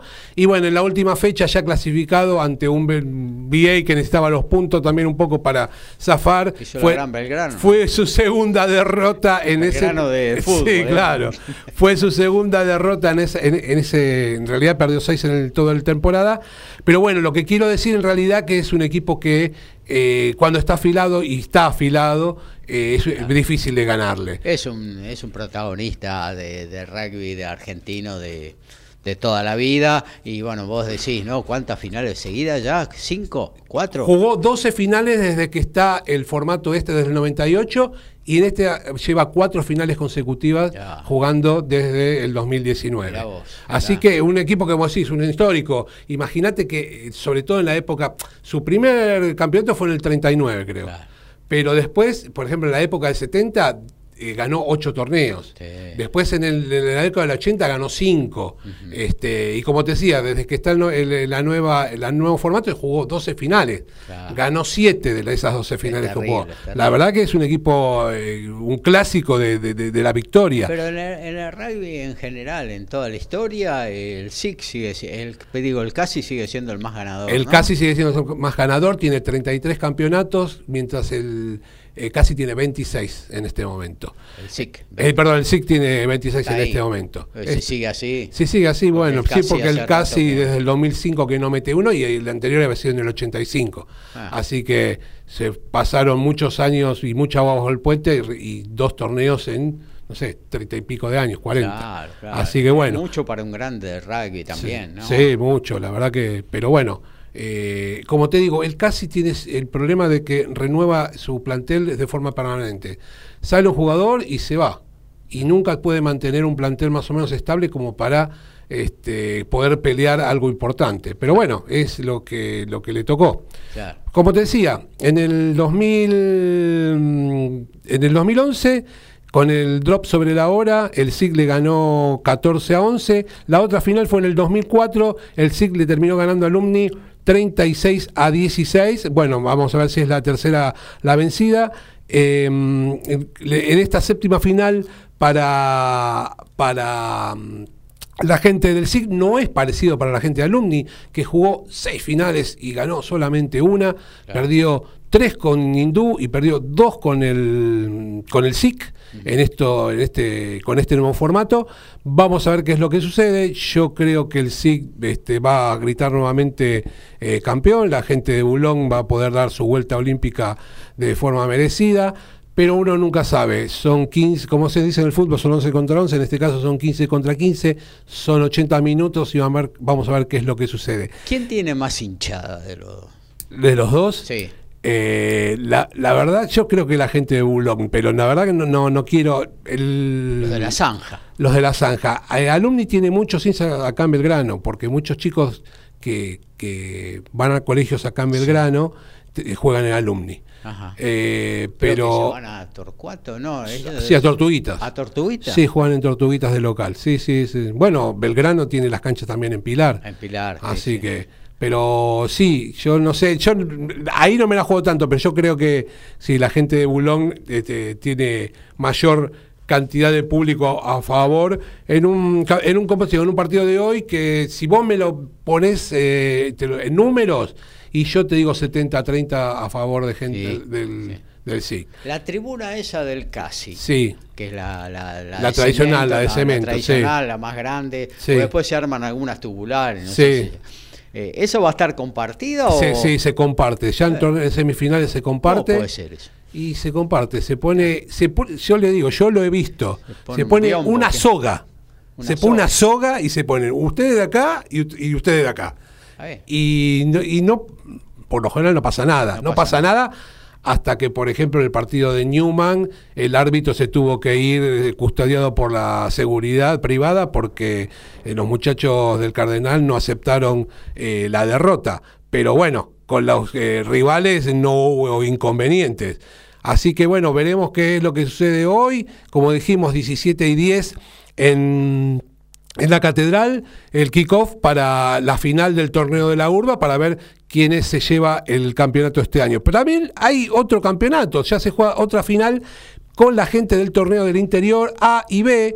Una temporada. Lo limpiaron a Duendes ahí, ¿qué pasó? Sí, bueno, Duendes es el más ganador. Llegó a, cinco, lleva cinco torneos ganados en el pero en esta oportunidad no pudo llegar a las etapas finales, ya que las etapas finales la van a jugar Universitario de Tucumán y Córdoba Athletic. Hoy a las 4 de la tarde en Tucumán comienza el partido, un campeonato que también desde 1998 se juega este, de esta, eh, este torneo. En el, entre el 2004 y el 2008 no se jugó, en el 2009 volvió la competencia hasta el 2019, donde como todos sabemos por eh, la mm, pandemia se tuvo que suspender. Ya en el 2022 volvió el torneo y como dijimos, Uni de Tucumán jugó eh, dos finales nunca pudo salir campeón. En el 2002 perdió con el Jockey de Rosario. En el 2009 perdió con Duendes. Esa tarde un tal Juan Imaf apoyó dos tries Mirá. para la gente de Rosarina. El otro lado Negro, está. Rosarino. ¿Cómo? El verdinegro. El Rosarino. verdinegro Rosarino, exactamente. Del otro lado, Córdoba Athletic, un clásico del rugby También. cordobés, También. un equipo que fue fundado por los trabajadores del ferrocarril. Los ingleses que trabajaban en el ferrocarril fundaron el club en 1882. Ah. Es el club más viejo de Córdoba. Mirá. Y desde 1898 que juegan rugby en, en ese, en ese club. Eh, está muy afilado, viene de ganar el top 10, que es el torneo de Córdoba, en la final a Urucuré, eh, 26 a 23. Y bueno, em, viene de una semifinal donde eh, Uni de Tucumán sorpresivamente ganó de visitante ante Marista de Mendoza, donde perdía 28 a 3, lo dio vuelta, terminó ganándolo 32 a 28. El otro que el otro que ganó Córdoba Athletic fue frente al Jockey del Rosario. Así que bueno, hoy tenemos esta final donde eh, la verdad que es interesante. Ahí sí que Qué raro que los tucumanos no meten alguna final, semifinal, ¿no? Porque los equipos tucumanos siempre, eh, tradicionalmente eran fuertes, ¿no? Sí, bueno, hoy precisamente eh, Universidad de Tucumán va a estar jugando, pero Claro. últimamente no, no, cuando juegan los torneos no suelen tener, como decís, llegan a instancias finales, pero no llegan al campeonato. Este, un equ- un- dos equipos que estaban en la misma zona, en la zona 1 del torneo, Ajá. y terminó pasando primero, los dos tu- ganaron 5 y, empata- y perdieron 2, pero terminó pasando primero Córdoba Athletic por un punto bonus, así que hoy la final es en, la, en Tucumán, en la cancha universitaria de Tucumán, así que posiblemente quien te dice se le dé a los muchachos con esto de la localía. La otra final rápido, Sí. te quede Mendoza de local frente a Universitario de Córdoba por el nacional por el torneo interior B. Vamos rápido con los Pumas Yo 7. te quería hacer una preguntita Sí. antes de ir por los Pumas 7. Eh, el, eh, no se juegan más, antes estaban buenísimos, yo me acuerdo, pero estoy hablando de hace mucho tiempo atrás, ¿no? Década del 70, del 80, supongo, también. Eh, los torneos nacionales. Ah, bueno. Tucumán, Buenos Aires, Mar del Plata. Se jugaban hasta hace 3, 4 años se jugaban, pero cuando se empezaron a jugar el rugby profesional y empezaron a jugar el torneo, los torneos estos del interior de otra manera, porque antes se modificó el campeonato, No nos quedamos en calendario. calendario, quedaban Claro. creo que tres semanas libres, Claro. con lo cual no da. Esos torneos eran muy lindos, en, el- en los interprovinciales, esos donde eh, se Córdoba, me acuerdo de las finales entre Córdoba y Tucumán, Sí. o Córdoba y Rosario, que eran dos Buenos estilos de juego. Aires también, que era Sí, Buenos Aires protagonista. Casi una selección nacional era Sí. Buenos Aires, ¿no? Pero me acuerdo eso, eh, me acuerdo siempre un- los partidos entre Rosario y Tucumán porque eran dos estilos de rugby muy diferentes, ¿no? Donde Rosario jugaba mucho de manos y eh, Tucumán mucho con los forward. Vos cuando la apoyaba le cinco igual, ¿viste? Claro. Pero eran dos estilos de rugby muy diferentes que hacían muy apasionantes esos campeonatos, ¿no? Eh, bueno, eso se perdió, no sé. Por ahí en algún momento van a volver los campeonatos estos provinciales, pero por ahora no hay calendario, ese es el, el mayor problema. Claro, claro, claro. Así claro, que, bueno, veremos qué es lo que sucede con eso. claro. Bueno, y me decías Puma 7, vienen de Claro. ganar el oro panamericano. Los Pumas 7 que vienen de ganar el oro panamericano, este, trajeron la dorada para el equipo, para la, para nuestras tierras, en- habiendo jugado en Santiago de Chile. Bueno, bueno, ya comienza la nueva temporada de, del rugby de, de siete, Siete, jugadores, claro. donde el año pasado los, el equipo argentino terminó segundo. Va a comenzar con el Seven de Dubai la próxima, el próximo 2 de diciembre. Y eh, el certamen, bueno, este, va a estar con.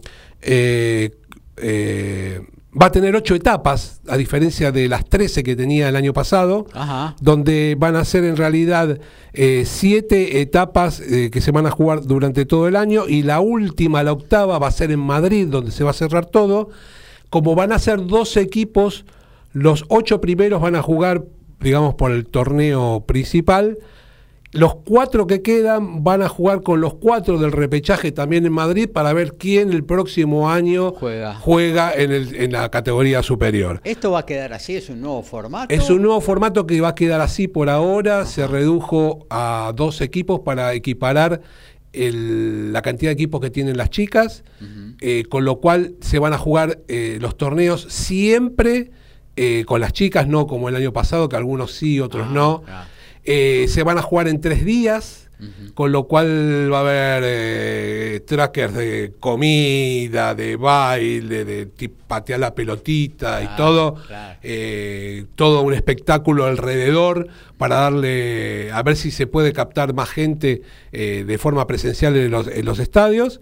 Sobre Ah, todo para, para insertar un poco más también el rugby femenino. el rugby femenino y ir mezclándolo Ah, con los varones, este, donde eh, es una, una- un buen empuje, ¿no? Claro, Porque el año claro. pasado jugaban solamente los torneos importantes, Hong Kong Sí.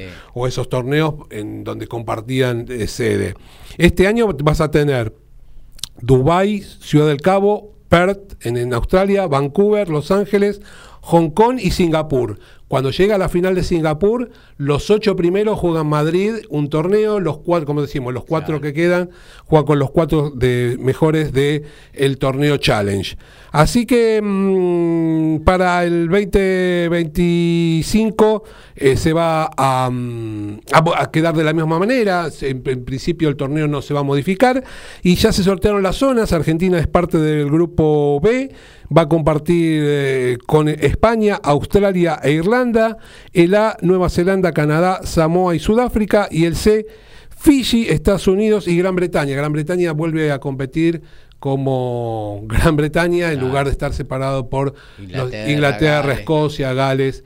Este, Ah, por eso se ha achicado también la cantidad, ¿no? Porque si, si, si entraban todos los eh, británicos por separado iba a ser complicado, ¿no? No, lo- eh, mira, el año, este año no, no sé qué es lo que ha sucedido, pero el año pasado eh, lo que pasó fue lo siguiente: como Gran Bretaña a nivel olímpico compite como Gran Bretaña claro. y el torneo del año pasado era clasificatorio para los Juegos Olímpicos de París 2024, no podían competirse por separado, tenían que competir todos juntos porque si no, si clasificaban no, no Ah, podían claro. clasificar, tenían que clasificar como Gran Bretaña. Este año no sé lo que, lo que sucedió, pero vuelven a, a competir como Gran Bretaña. Eh, posiblemente más adelante lo puedan llegar a modificar, pero bueno, lo importante para los Pumas 7 es que empiezan de vuelta nuevamente un, un campeonato en el cual son competitivos, con Rodrigo Higuero, que seguramente va a volver, que fue considerado el mejor jugador del año pasado, con Marcos Moneta. Ya, que- lle- ya llevamos como dos temporadas, ¿no? Porque la anterior fue Moneta, ahora Giró. Sí. O sea, llevamos dos temporadas con el mejor jugador, Con el mejor jugador. de la competencia. Así es, este, la- el Rayo había sido el ganador del año anterior, este año tocó a Rodríguez Gro en una, en una terna de cuatro, donde había dos argentinos, porque Moneta también estaba en esta, la terminó ganando Rodríguez Gro. Moneta ahí declaró que ahora van por el oro en París, ¿eh? quieren, quieren todo. Ojalá, la verdad que hay... Vienen del equi- bronce, ¿no? Vienen en Sí, exactamente, lo que fue un, un gran mérito. Pero el equipo, la verdad, que está creciendo mucho, es bastante más competitivo que aquel, creo que yo, que jugaron en los Juegos Olímpicos anteriores. Pero bueno, no podés dejar de reconocer que enfrente tenés equipos como No, sí. sí, Nueva Zelanda, Nueva sí, Zelanda. Fiji, que son muy buenos en, en este. Gran este- Bretaña mismo. Sí, Irlanda, que es, eh, Claro. no, la- es- no sé, es el, el equipo que más lo complica en el juego eh, Argentina, sin ser por ahí los top top, pero Claro. también está ahí. Eh, bueno, veremos qué es lo que pasa con, con un seleccionado argentino que tiene bastante para dar. Yo creo que está para pelear cosas importantes. Y vamos a ir cerrando Sí. con esto que te decía del Mundial de Clubes. Sí, Ya el presidente de la Asociación Europea de Clubes de Rugby Profesional se estuvieron reuniendo en la ciudad de Toulouse para ver si en el 2028 ya se puede jugar el Campeonato Mundial de Clubes de Rugby, ¿a donde... dónde lo van a meter eso? Si está todo copado. Sí, no sé, es imposible. Eso es el gran problema. Acá hay que jugar partidos para poder cobrar de la televisión. Esa es la cuestión. Claro, Pero después el problema es conseguir cuándo jugar los partidos claro. porque mm, eh, se reunieron y hubieron 42 clubes y casi todos dijeron, sí, muchachos, juguémoslo. Claro. De la United, de Sudáfrica, de Australia, los- o sea, los del Super Rugby, Sí, sí. los de la, la Premiership, los del Top, todos los muchachos, sí, juguémoslo, juguémoslo. Los dirigentes dicen Claro, esto. Como no juegan ellos 60 partidos al año. Claro, el problema son los calendarios, como bien decía recién, viste, hay que ver algo globa- global, equilibrado, porque vos tenés también el resto de los campeonatos. Eh, si bien se va a jugar cada cuatro años, la intención es que no es que se juegue en el 28 y no se juegue más, que en el 32 se vuelva a jugar y así sucesivamente, como algo ya establecido Claro. como un torneo de importancia. Y como te decíamos, eh, aparentemente, no, aparentemente no, por ahora nosotros nos limpiaron, porque van a estar los que te decían, más la, el campeón de la League One Sí. y la Major League Rugby que de Estados Unidos y el Super Rugby Américas no van a tener representantes por el momento este, en un campeonato que a lo mejor... Japón sí tendrá. Sí, va a tener Japón, por eso y te digo. Fiji. Ah, League One, claro. La League One, exactamente. Con lo cual, viste, a mí me parece. Pero bueno, hay veces que, eh, como decía el policía de los Simpsons, don dinero. es Billetín, Don Billetín, eh, ahí estaba presente y bueno. Siempre me acuerdo, Dani me dijo.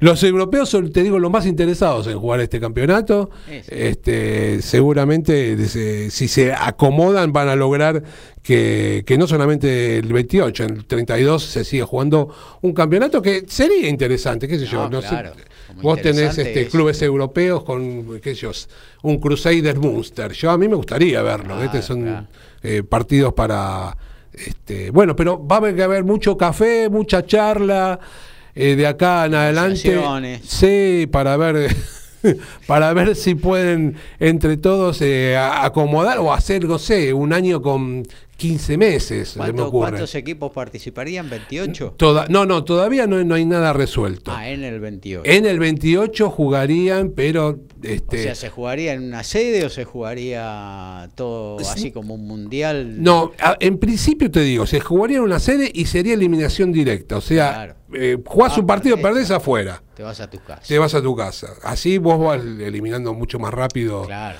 Pero bueno, estas son todas ideas, no es que se va a hacer de esta forma. Todavía no se está- No, no, lo importante es, bueno, muchachos. Claro, exactamente. A ver, muchachos, eh, ¿cuánto hay? Vamos, vamos a ver si lo podemos organizar. Claro. Así que, bueno, veremos qué es lo que sucede. Bueno, muchas gracias, amigo eh, Alfredo González. Nos vamos a meter, a ver, vamos, vamos a hacer una recorrida.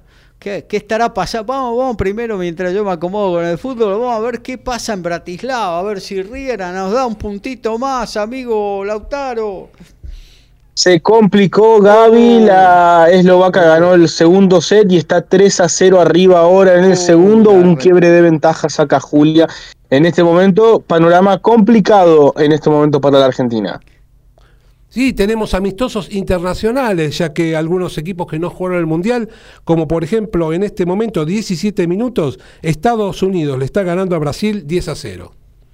Muy bien, eh, el Wolverhampton, ya dijimos, le ganó 2 a 1 al, al Tottenham. El Milan está ganando 2 a 0 al Leche en condición de visitante. eh, y nada más, el Real Madrid juega por la tarde frente al Valencia, lindo partido, 17 horas.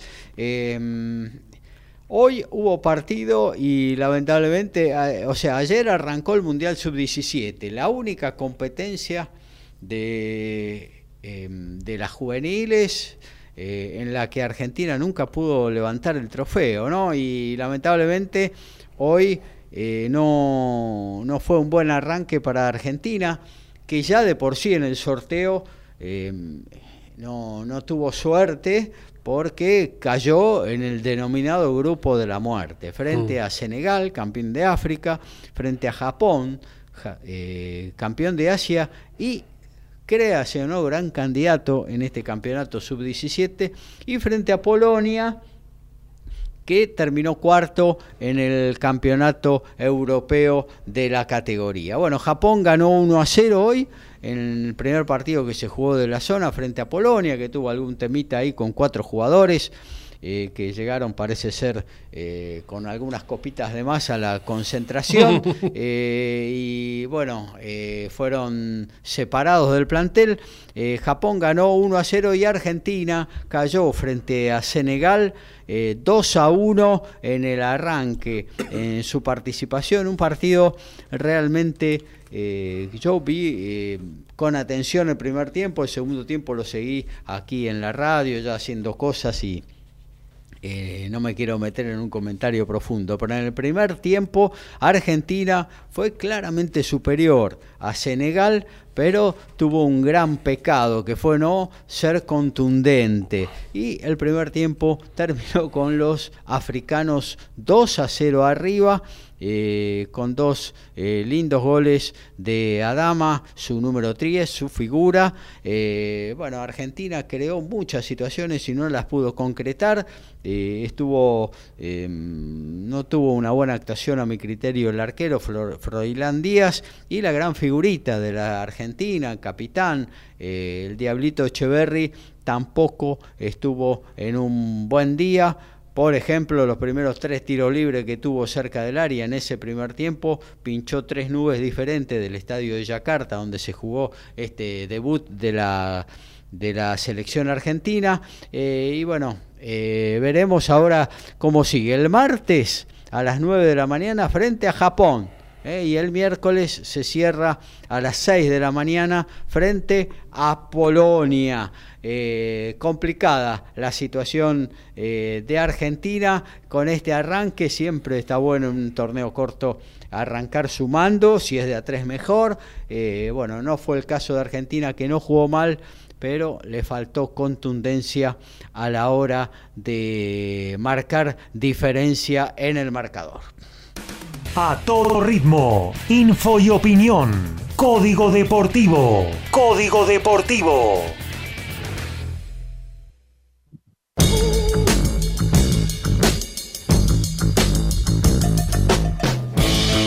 Hoy, como adelantábamos hace un rato en el inicio del programa, desde las 18 horas semifinales del Challenger de Lima. Mariano Nabone ante Francisco Comezaña por quinta vez esta temporada. Se enfrentan el de 9 de julio y el de Mar del Plata. Las últimas tres veces ganó Nabone, pero las primeras siete veces que jugaron en su carrera fue para Comezaña. Hoy se volverán a medir las caras en la, semifinal del Challenger de Lima desde las 6 de la tarde, hora de la Argentina. Y a continuación, Luciano Darderi de Villa Gesell contra el chileno Alejandro Tavilo, también por la semifinal finales en la capital peruana. Y más noticias de Mateo Carreras, ya que en Europa afirman que hay un supuesto acuerdo entre el jugador y un club francés. Aunque el entrenador Newcastle niega lo ocurrido, dicen que jugará Tres años en Bayón del top 14. Newcastle quiere retenerlo, está solicitando que el argentino se quede y que ver qué pasa en las próximas dos semanas, ya que hay que renegociar el contrato. El club inglés está en una transición económica y necesita estabilidad.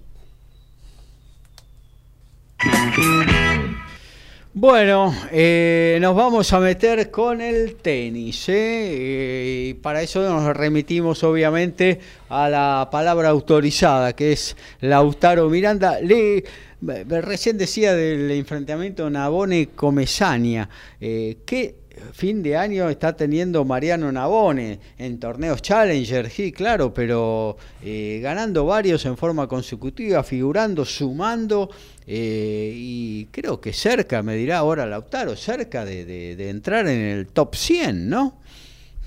Muy cerca, Gaby. La verdad que Nabone, bueno, de hecho ha ganado cinco títulos esta temporada, es el máximo campeón de certámenes Challenger en el 2023 y sigue yendo por más el tenista de 9 de julio, provincia de Buenos Aires, un tenista que ha dado un salto importante esta temporada y que se ilusiona ahora en Lima con poder capturar su sexto título que lo pueda depositar eh, cada vez más cerquita del, del, top 100. En estos momentos está 123 en el ranking en vivo. De ganar hoy quedará 120, pero de ganar el título quedaría en el puesto 113, eh, arrimando un poquito el bochín tanto él como Comesaña también, ¿eh? porque Comesaña está 119 Eh, si gana el título estará quedando 107 eh, y además ambos estarán jugando en Montevideo la semana próxima, por lo cual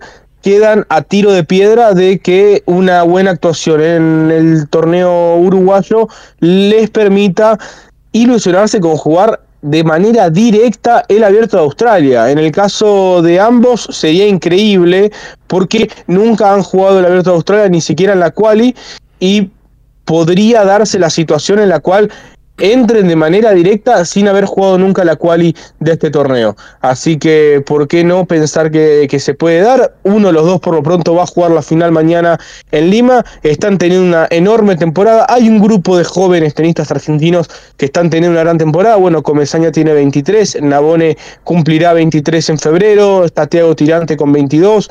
Eh, Díaz Acosta que cumple 23 ahora en diciembre, Juan lo que cumple 22 dentro de unos días, hay un lote importante de tenistas argentinos que, les ha ido bien este año a nivel Challenger y que están asomando la cabeza para ver si el año próximo se pueden asentar en el circuito eh, principal de la ATP.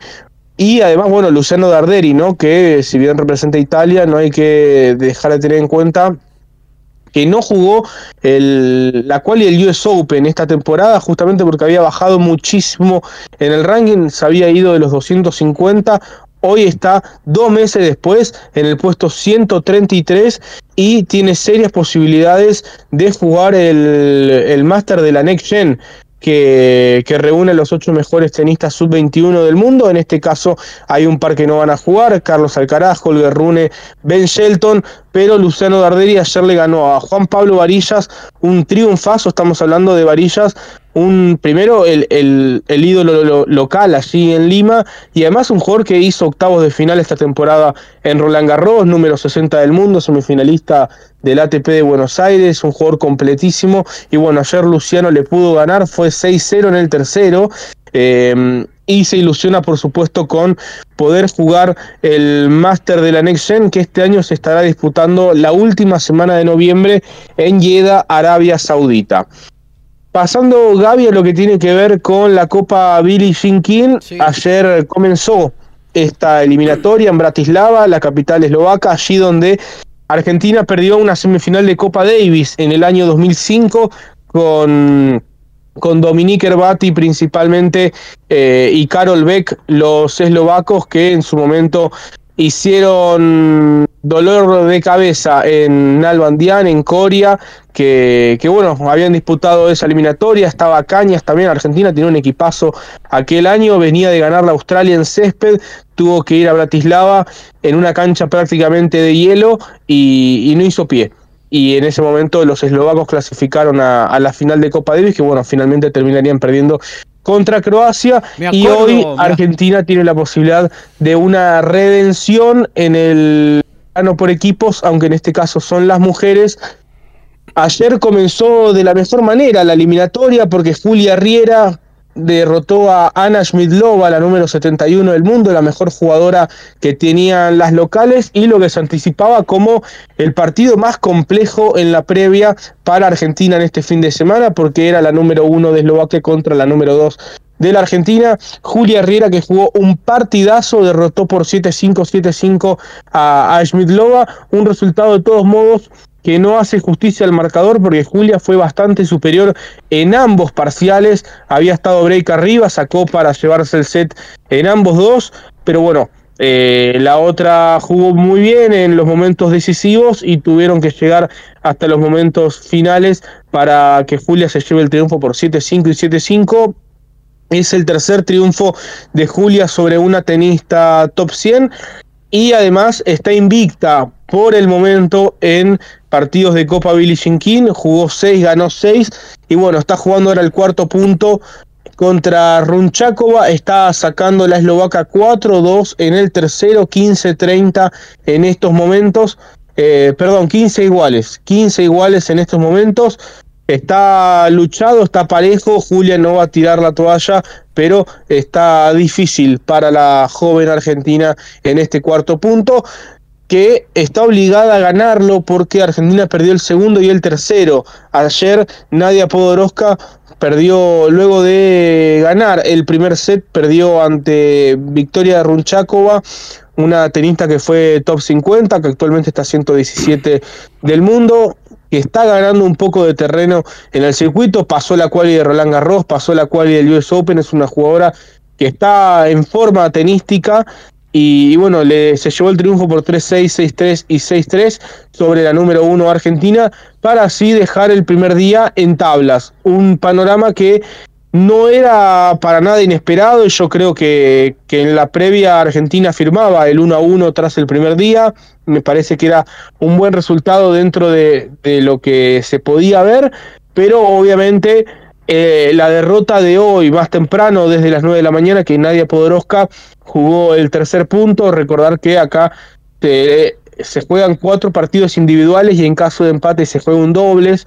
Eh, hoy Nadia Podoroska jugó el, tercer punto, no así contra la número uno de Eslovaquia, sino contra Renata Hamrikova, una tenista de 16 años que hizo su debut en la competición, una chica que es la número 3 del mundo junior, una de las eh, promesas que tiene el tenis, pero bueno, hizo su debut con 16 años y le ganó 6-1, 6-4 a Podoroska, un debut soñado para la chica eslovaca que de esta manera puso la eliminatoria 2 a 1 y bueno, está ahora mismo Runchakova sacando 40-15, 4-2 eh, en el tercero, muy muy cerquita las eslovacas de ganar el cuarto punto y de llevarse la serie que las deposite en la fase clasificatoria del año próximo.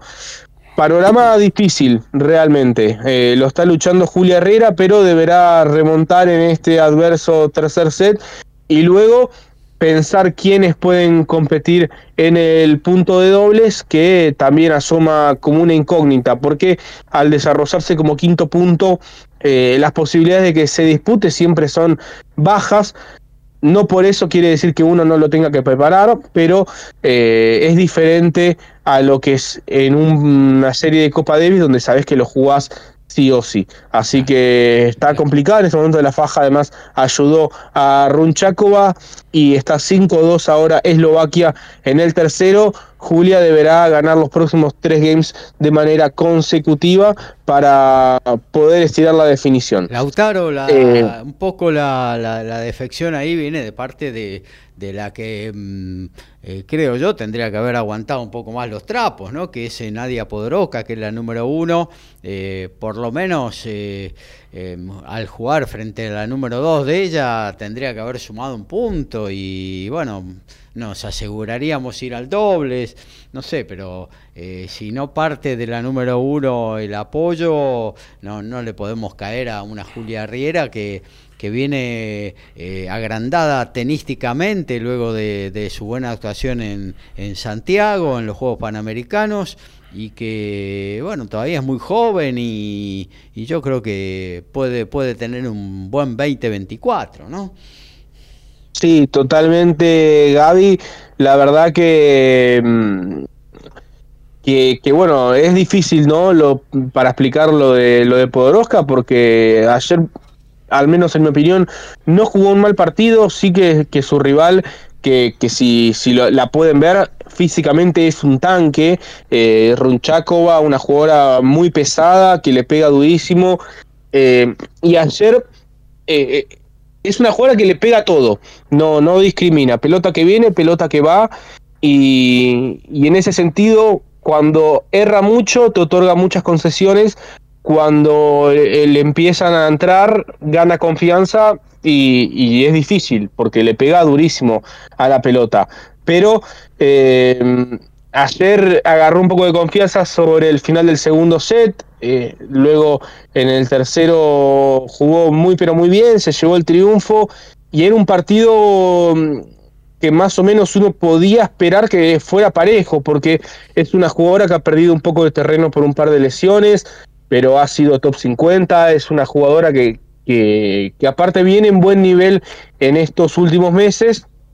Y lo que sí era un poco inesperado, el panorama de hoy, porque debía jugar contra la número uno. Sorprendentemente, la, el, capitán de Eslovaquia hace una movida un poco extraña, saca la número uno, mete a una junior que nunca jugó esta competición y sorprende y juega un partido impresionante, le gana 6-1, 6-4, me parece de todos modos, más allá del partidazo que hizo la chica, que no lo vamos a, quitar mérito, creo yo que Nadia estuvo muy por debajo del nivel que uno podía esperar, sobre todo en el primer set que lo perdió 6 a 1 y, está claro que, el, sostén del equipo tiene que ser ella, no, no tiene que ser Julia Riera.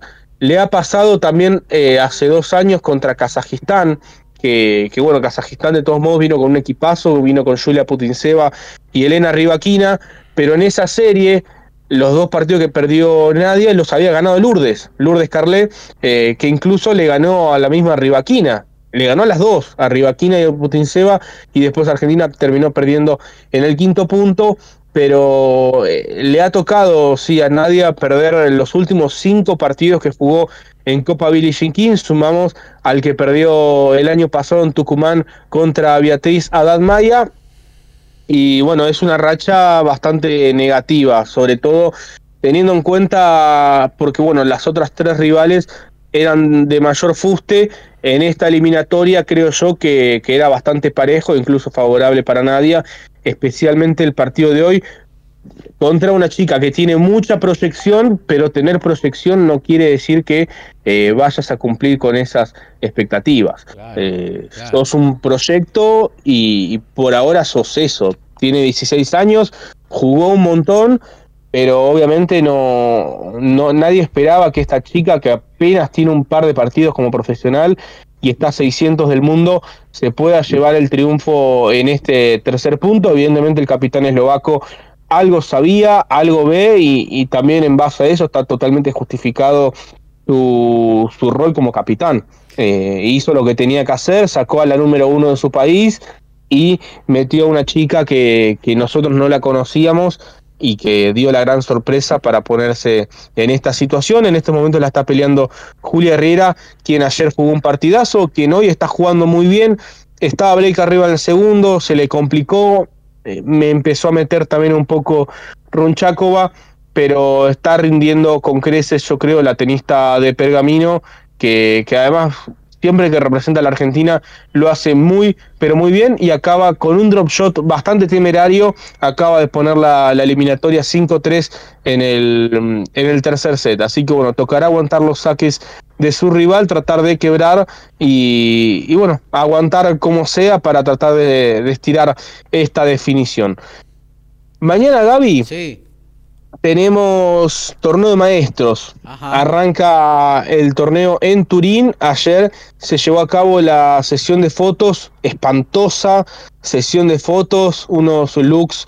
No, no me quiero poner en, modo Matilda Blanco, pero la verdad que los, los looks que han elegido los, los tenistas bastante que desear se extrañan quizás un poco aquellas eh, sesiones de fotos clásicas que había cuando el torneo se disputaba en Londres, que iban de saco, corbata, eh, hoy en día medio que se ponen un pijama si quisieran, ayer Tsitsipas con un poncho que, que... no les alcanza, dice el ganador del torneo no se lleva 5 millones de dólares.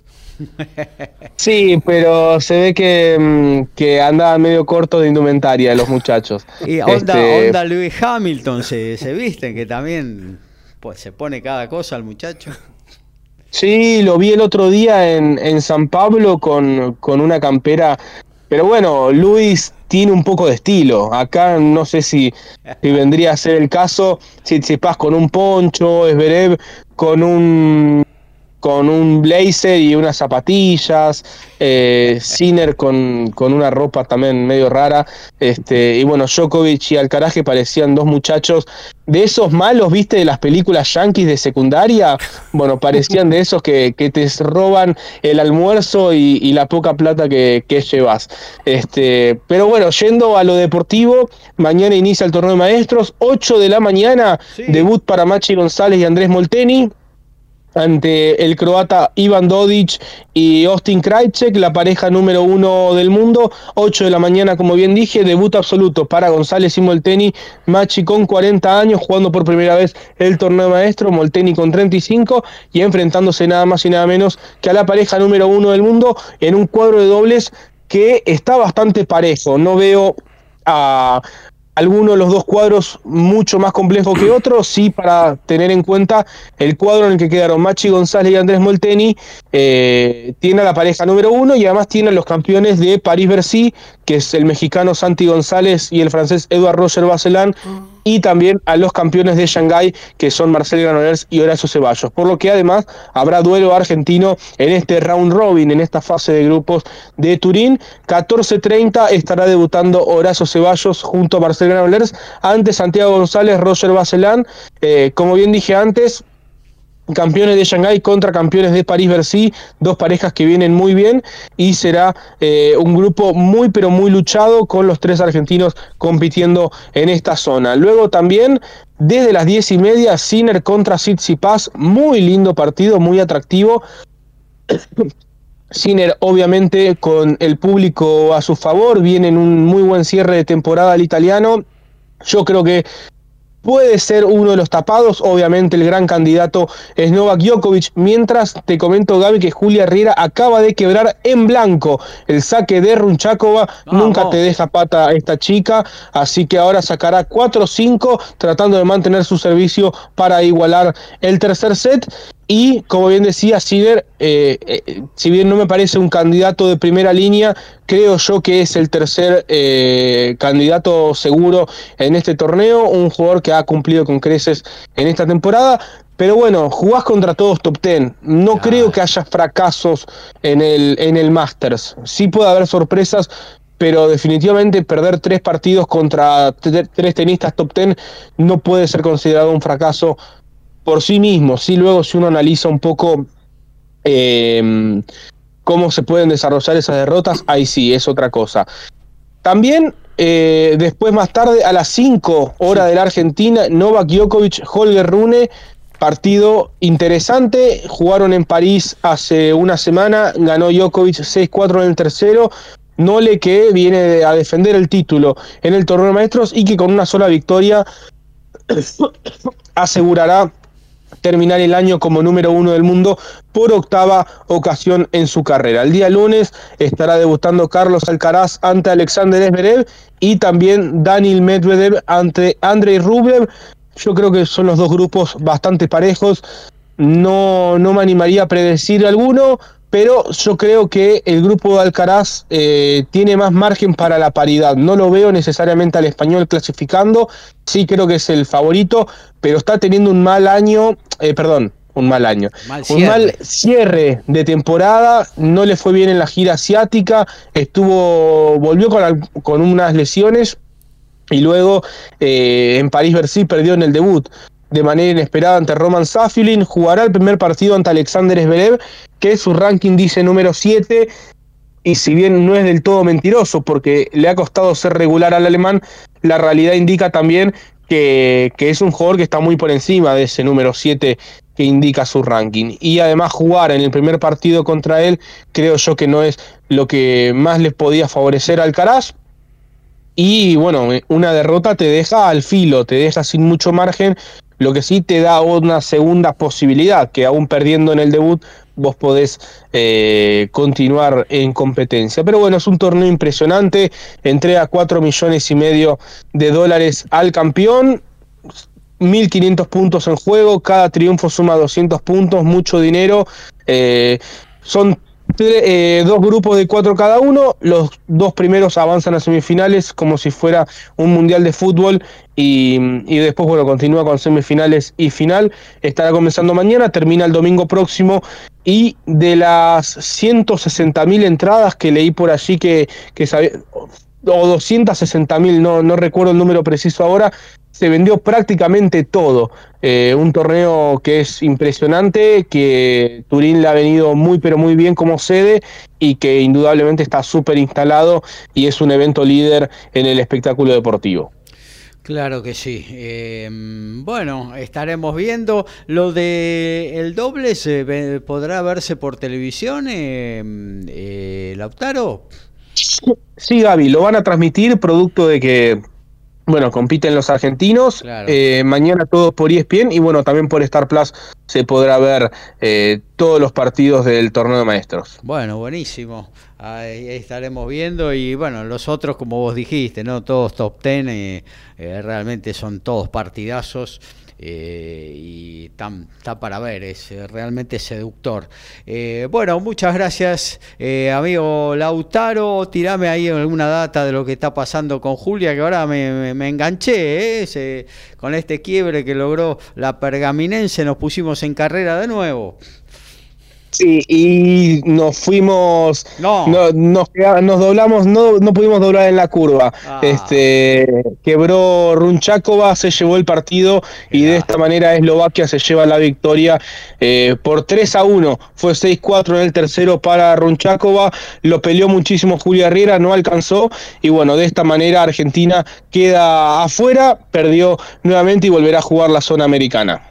Bueno, eh, ahí estaremos viendo después eh, con qué nos encontraremos el año próximo en esta Copa eh, Billie Jean King. Eh, el Arsenal está ganando 1 a 0 con gol de Trozar al Barley en lo que tiene que ver con la Premier League. El Milan que iba 2 a 0 arriba. el Leche le empató con gol de Sansone y Lemic Banda. empataron para el equipo del, del sur.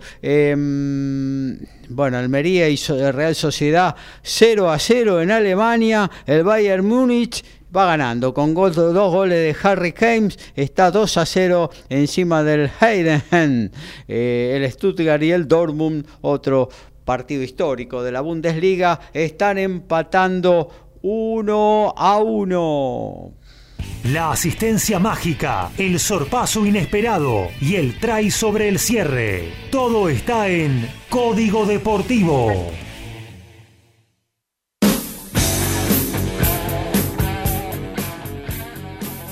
Y hay novedades en Rosario porque Franco Gea cortó la racha de siete triunfos consecutivos, perdió ante el boliviano Juan Carlos Prado Ángelo por 6-4 y 6-0 y también Alejo Lingua que recibió un wildcard, superó por 6-2-6-1 a Juan Pablo Paz, quinto cabeza de serie para meterse también Alejo en las semifinales del torneo M15 que se disputa en Rosario, que más tarde tendrá las semifinales y mañana la gran final allí en el Club Gimnasia de Esgrima. Y Highlander confirmó el plantel que afrontará el Super Rugby Pacific 2024, el equipo de Dunedin, que en otros tiempos se llamaba Otago, compite desde el 96 y tiene un estadio con capacidad para 30.000 personas. Eh, ganó una sola vez el torneo en el 2015 y el equipo es de la zona sur y va a tener un argentino como parte del plantel, ya que Martín Bogado, que el formado en los Cazadores de Misiones, que también jugó en el Jockey Club de Córdoba, va a jugar otro año más en la franquicia de Nueva Zelanda. Bueno, vamos a meternos un poquito con el boxeo, con el automovilismo. Tenemos poquito tiempo, pero Vamos a tirar alguna data. Hoy boxeo no hay un gran sábado realmente, pero sobresalen dos veladas en terreno nacional. Eh, mm, por ejemplo, eh, la que se va a disputar en el Club Social y Deportivo Sportmen Unidos en Rosario. Pablo Corso, el Pacman, estará eh, volviendo al ring y defendiendo su Fede Latin supermediano de la Asociación Mundial de Boxeo frente al venezolano Carlos Rivero. 16-0, 14 nocao, el récord del argentino. Eh, el del venezolano 24 derrotas, 24 victorias, 2 derrotas con 14 nocal. Eh, la única salida que tuvo fuera de Venezuela eh, el vino tinto eh, perdió por nocaut en el segundo round frente a Patrick Teixeira, con quien Castaño ganara su título de los medianos juniors y ha ganado prácticamente todo su récord, lo ha hecho frente a adversarios con con récord negativo. ¿eh? Habrá que levantarle la vara al Pacman Corso, ¿eh? no sea cosa que se encuentre con una oportunidad a nivel internacional y no tenga eh, el nivel necesario o no sepa realmente dónde está parado. Em, hay otras peleas, pero la que más sobresale dentro de las preliminares fue, es la de Ailén eh, Agrobert con récord de 5-0 que estará eh, enfrentando a Tamara Gatica, eh, un apellido emblemático si los hay en el boxeo, que estará haciendo su debut a nivel profesional tras una destacada eh, campaña como amateur, esto es en la categoría welter, es una de las preliminares, no es la coestelar, pero eh, esto que va a venir por Teis Sport a partir de las 22.30 seguramente lo vas a tener en pantalla. En el porvenir en Quilmes eh, estará haciendo su reaparición tras la derrota eh, frente a Subriel Matías de Jeremías Ponce, 31-20 knockouts, el récord del argentino que estará enfrentando a su compatriota Andrés Canelo Tejada, un adversario eh, propicio para que Jeremías Ponce esté consiguiendo volver con éxito a los cuadriláteros. Eh, buen semifondo, Jonathan el Potro Enis frente a Alexis la maquinita Alanis. Ayer a última hora Matías Monzón Lovera consiguió el sudamericano de peso pesado, eh, derrotando a su compatriota Nicolás Argañarás por decisión unánime. En la misma velada, Yamila Avellaneda, también con decisión unánime, retuvo su título argentino superligero frente a Claudia López. Eh, en automovilismo, en Mount Panorama, en Australia, ahí en la ciudad de Bathurst con Honda, con el Honda del World Racing. Eh, ayer Ciro Lamy en la primera de las dos carreras del TCR World Tour eh, consiguió la segunda eh, posición ahí al ladito del primero, el uruguayo Martín Urrutia, que eh, ganó con el Linan Co, eh, con Honda Girolami, tercero también con Honda Tony D'Alberto. Eh, hoy se va a disputar 22.50 de nuestro país. la segunda de las competencias, Girolami, el Bebu partirá de la novena posición, décimo el uruguayo Urrutia.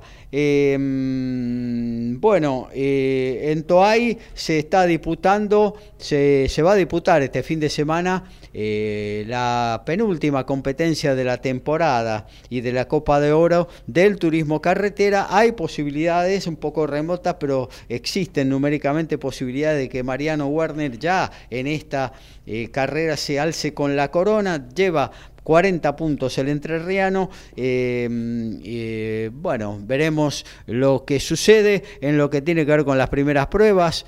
Eh, José Manuel Ursera con Torino fue el más rápido, segundo Castellano, tercero Juan Martín Truco, 13 y 15 se hará la segunda de, las, eh, de los entrenamientos a las 16 la clasificación, luego mañana 9 eh, y 15 arrancarán las series para finalmente tener la, la gran final. Eh, a partir de las 13.20 serán 30 vueltas o 50 minutos e irá por la TV pública. Eso en lo que tiene que ver con el automovilismo. Salió a pista el sub, el Volkswagen Nibus, eh, que se presentó en los 200 kilómetros de Buenos Aires. Marcelo Ciarrochi lo probó en San Nicolás y clavó un tiempazo, 1.29, 100 milésimas, batiendo el récord de la pole position que tenía Montenegro en la eh, carrera que se disputó ese año, el TC2000 en, el, en San Nicolás. Así que un positivo inicio con el Volkswagen Nibus que tuvo muy, mucha potencia, eh, mostró mucha potencia en su debut. El 17 y el 18 de noviembre en Río Cuarto se hará la segunda prueba. Se viene la agenda, claro que sí, la agenda en Código Deportivo 258. Todos los deportes.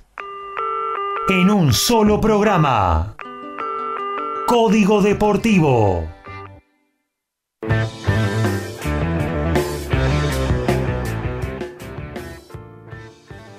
Hoy, como bien comentábamos antes, 18 horas, semifinales del Challenger de Lima. Se puede ver por Challenger TV en la página oficial de la ATP. Nabone contra Comesaña y a continuación Luciano Darderi contra Alejandro Tavilo. Mañana la final a las 19.30 horas, hora de la Argentina. También, como bien decíamos antes, eh, Mañana 8 de la mañana, debut para Machi González y Andrés Molteni, enfrentando a Iván Dodic, Austin Krajcek, 14.30 hora para Horacio Ceballos, Marcel Granolers, ante Santiago González y Edward Roger Baselean. También 10 y media de la mañana, Yannick Sinner contra Stefano Tsitsipas, abriendo el grupo verde del cuadro individual. Y a las 5 de la tarde, hora de la Argentina, Novak Djokovic ante Holger Rune. Los perdedores de la primera jornada se enfrentarán en entre sí el martes, al igual que los vencedores el día martes, el día lunes, perdón, a las 5 de la tarde, Carlos Alcaraz ante Alexander Zverev, 10 y media de la mañana, Danil Medvedev ante Andrei Rublev. Tiene que ver con el fútbol, sí, claro, hoy se juega, sigue la la penúltima fecha de la Copa de la Liga, 16 horas por ESPN, vas a poder ver, por ESPN Premium, vas a ver Argentino Juniors Vélez, 18.30 Rosario River va por TNT, 21 horas Huracán Arsenal también por TNT, Lanús Racing a las 20 por ESPN Premium también, cerrando la jornada sabatina en lo que tiene que ver con la Primera Nacional, el reducido, hoy revancha a partir de las 16.15 por Sport. Verás, Almirante Brown Ferro en el primer partido empataron 1 a 1. En lo que tiene que ver con el rugby amistoso internacional a las 4 de la tarde, por estar más, podés ver España frente a Canadá. A la misma hora, primera final de la tarde, Universitario de Tucumán y Córdoba Atlética, también por estar más. A las 5 eh, y 5 de la tarde, por el top 14 y por estar más, La Rochelle frente a Bayón. En la segunda final que podés ver hoy del top 12, el SIG y Newman a las 5 y 10 de la tarde, lo podés ver por ESPN 2. Llamen el día de mañana por estar más a las 10 y cuarto de la mañana y por la United, los Dragons con Leicester, a la, por la Premiership Northampton y Exeter a las 12 del mediodía por estar más y también por estar más por el top 14 Toulon y Racing 92 a las 17.05. Automovilismo, mañana final del Turismo Carretera 1320 por la TV pública, 30 vueltas o 50 minutos de carrera. Almuerzo con la patrona o llega la bondiolita, reunión familiar o un sanguchito y a seguir. Tiempo de almuerzo, momento de despedida en Código Deportivo.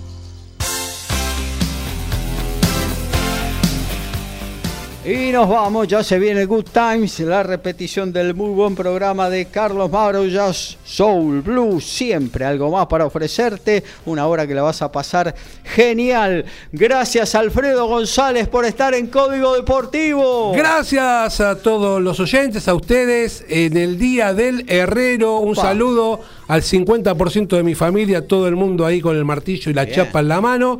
Y también es el Día del Soltero, no, de eso no voy a decir nada. Bueno, muy bien.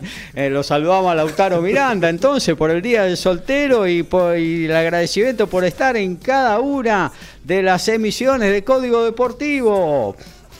Bueno, Gaby, muchas gracias por el saludo.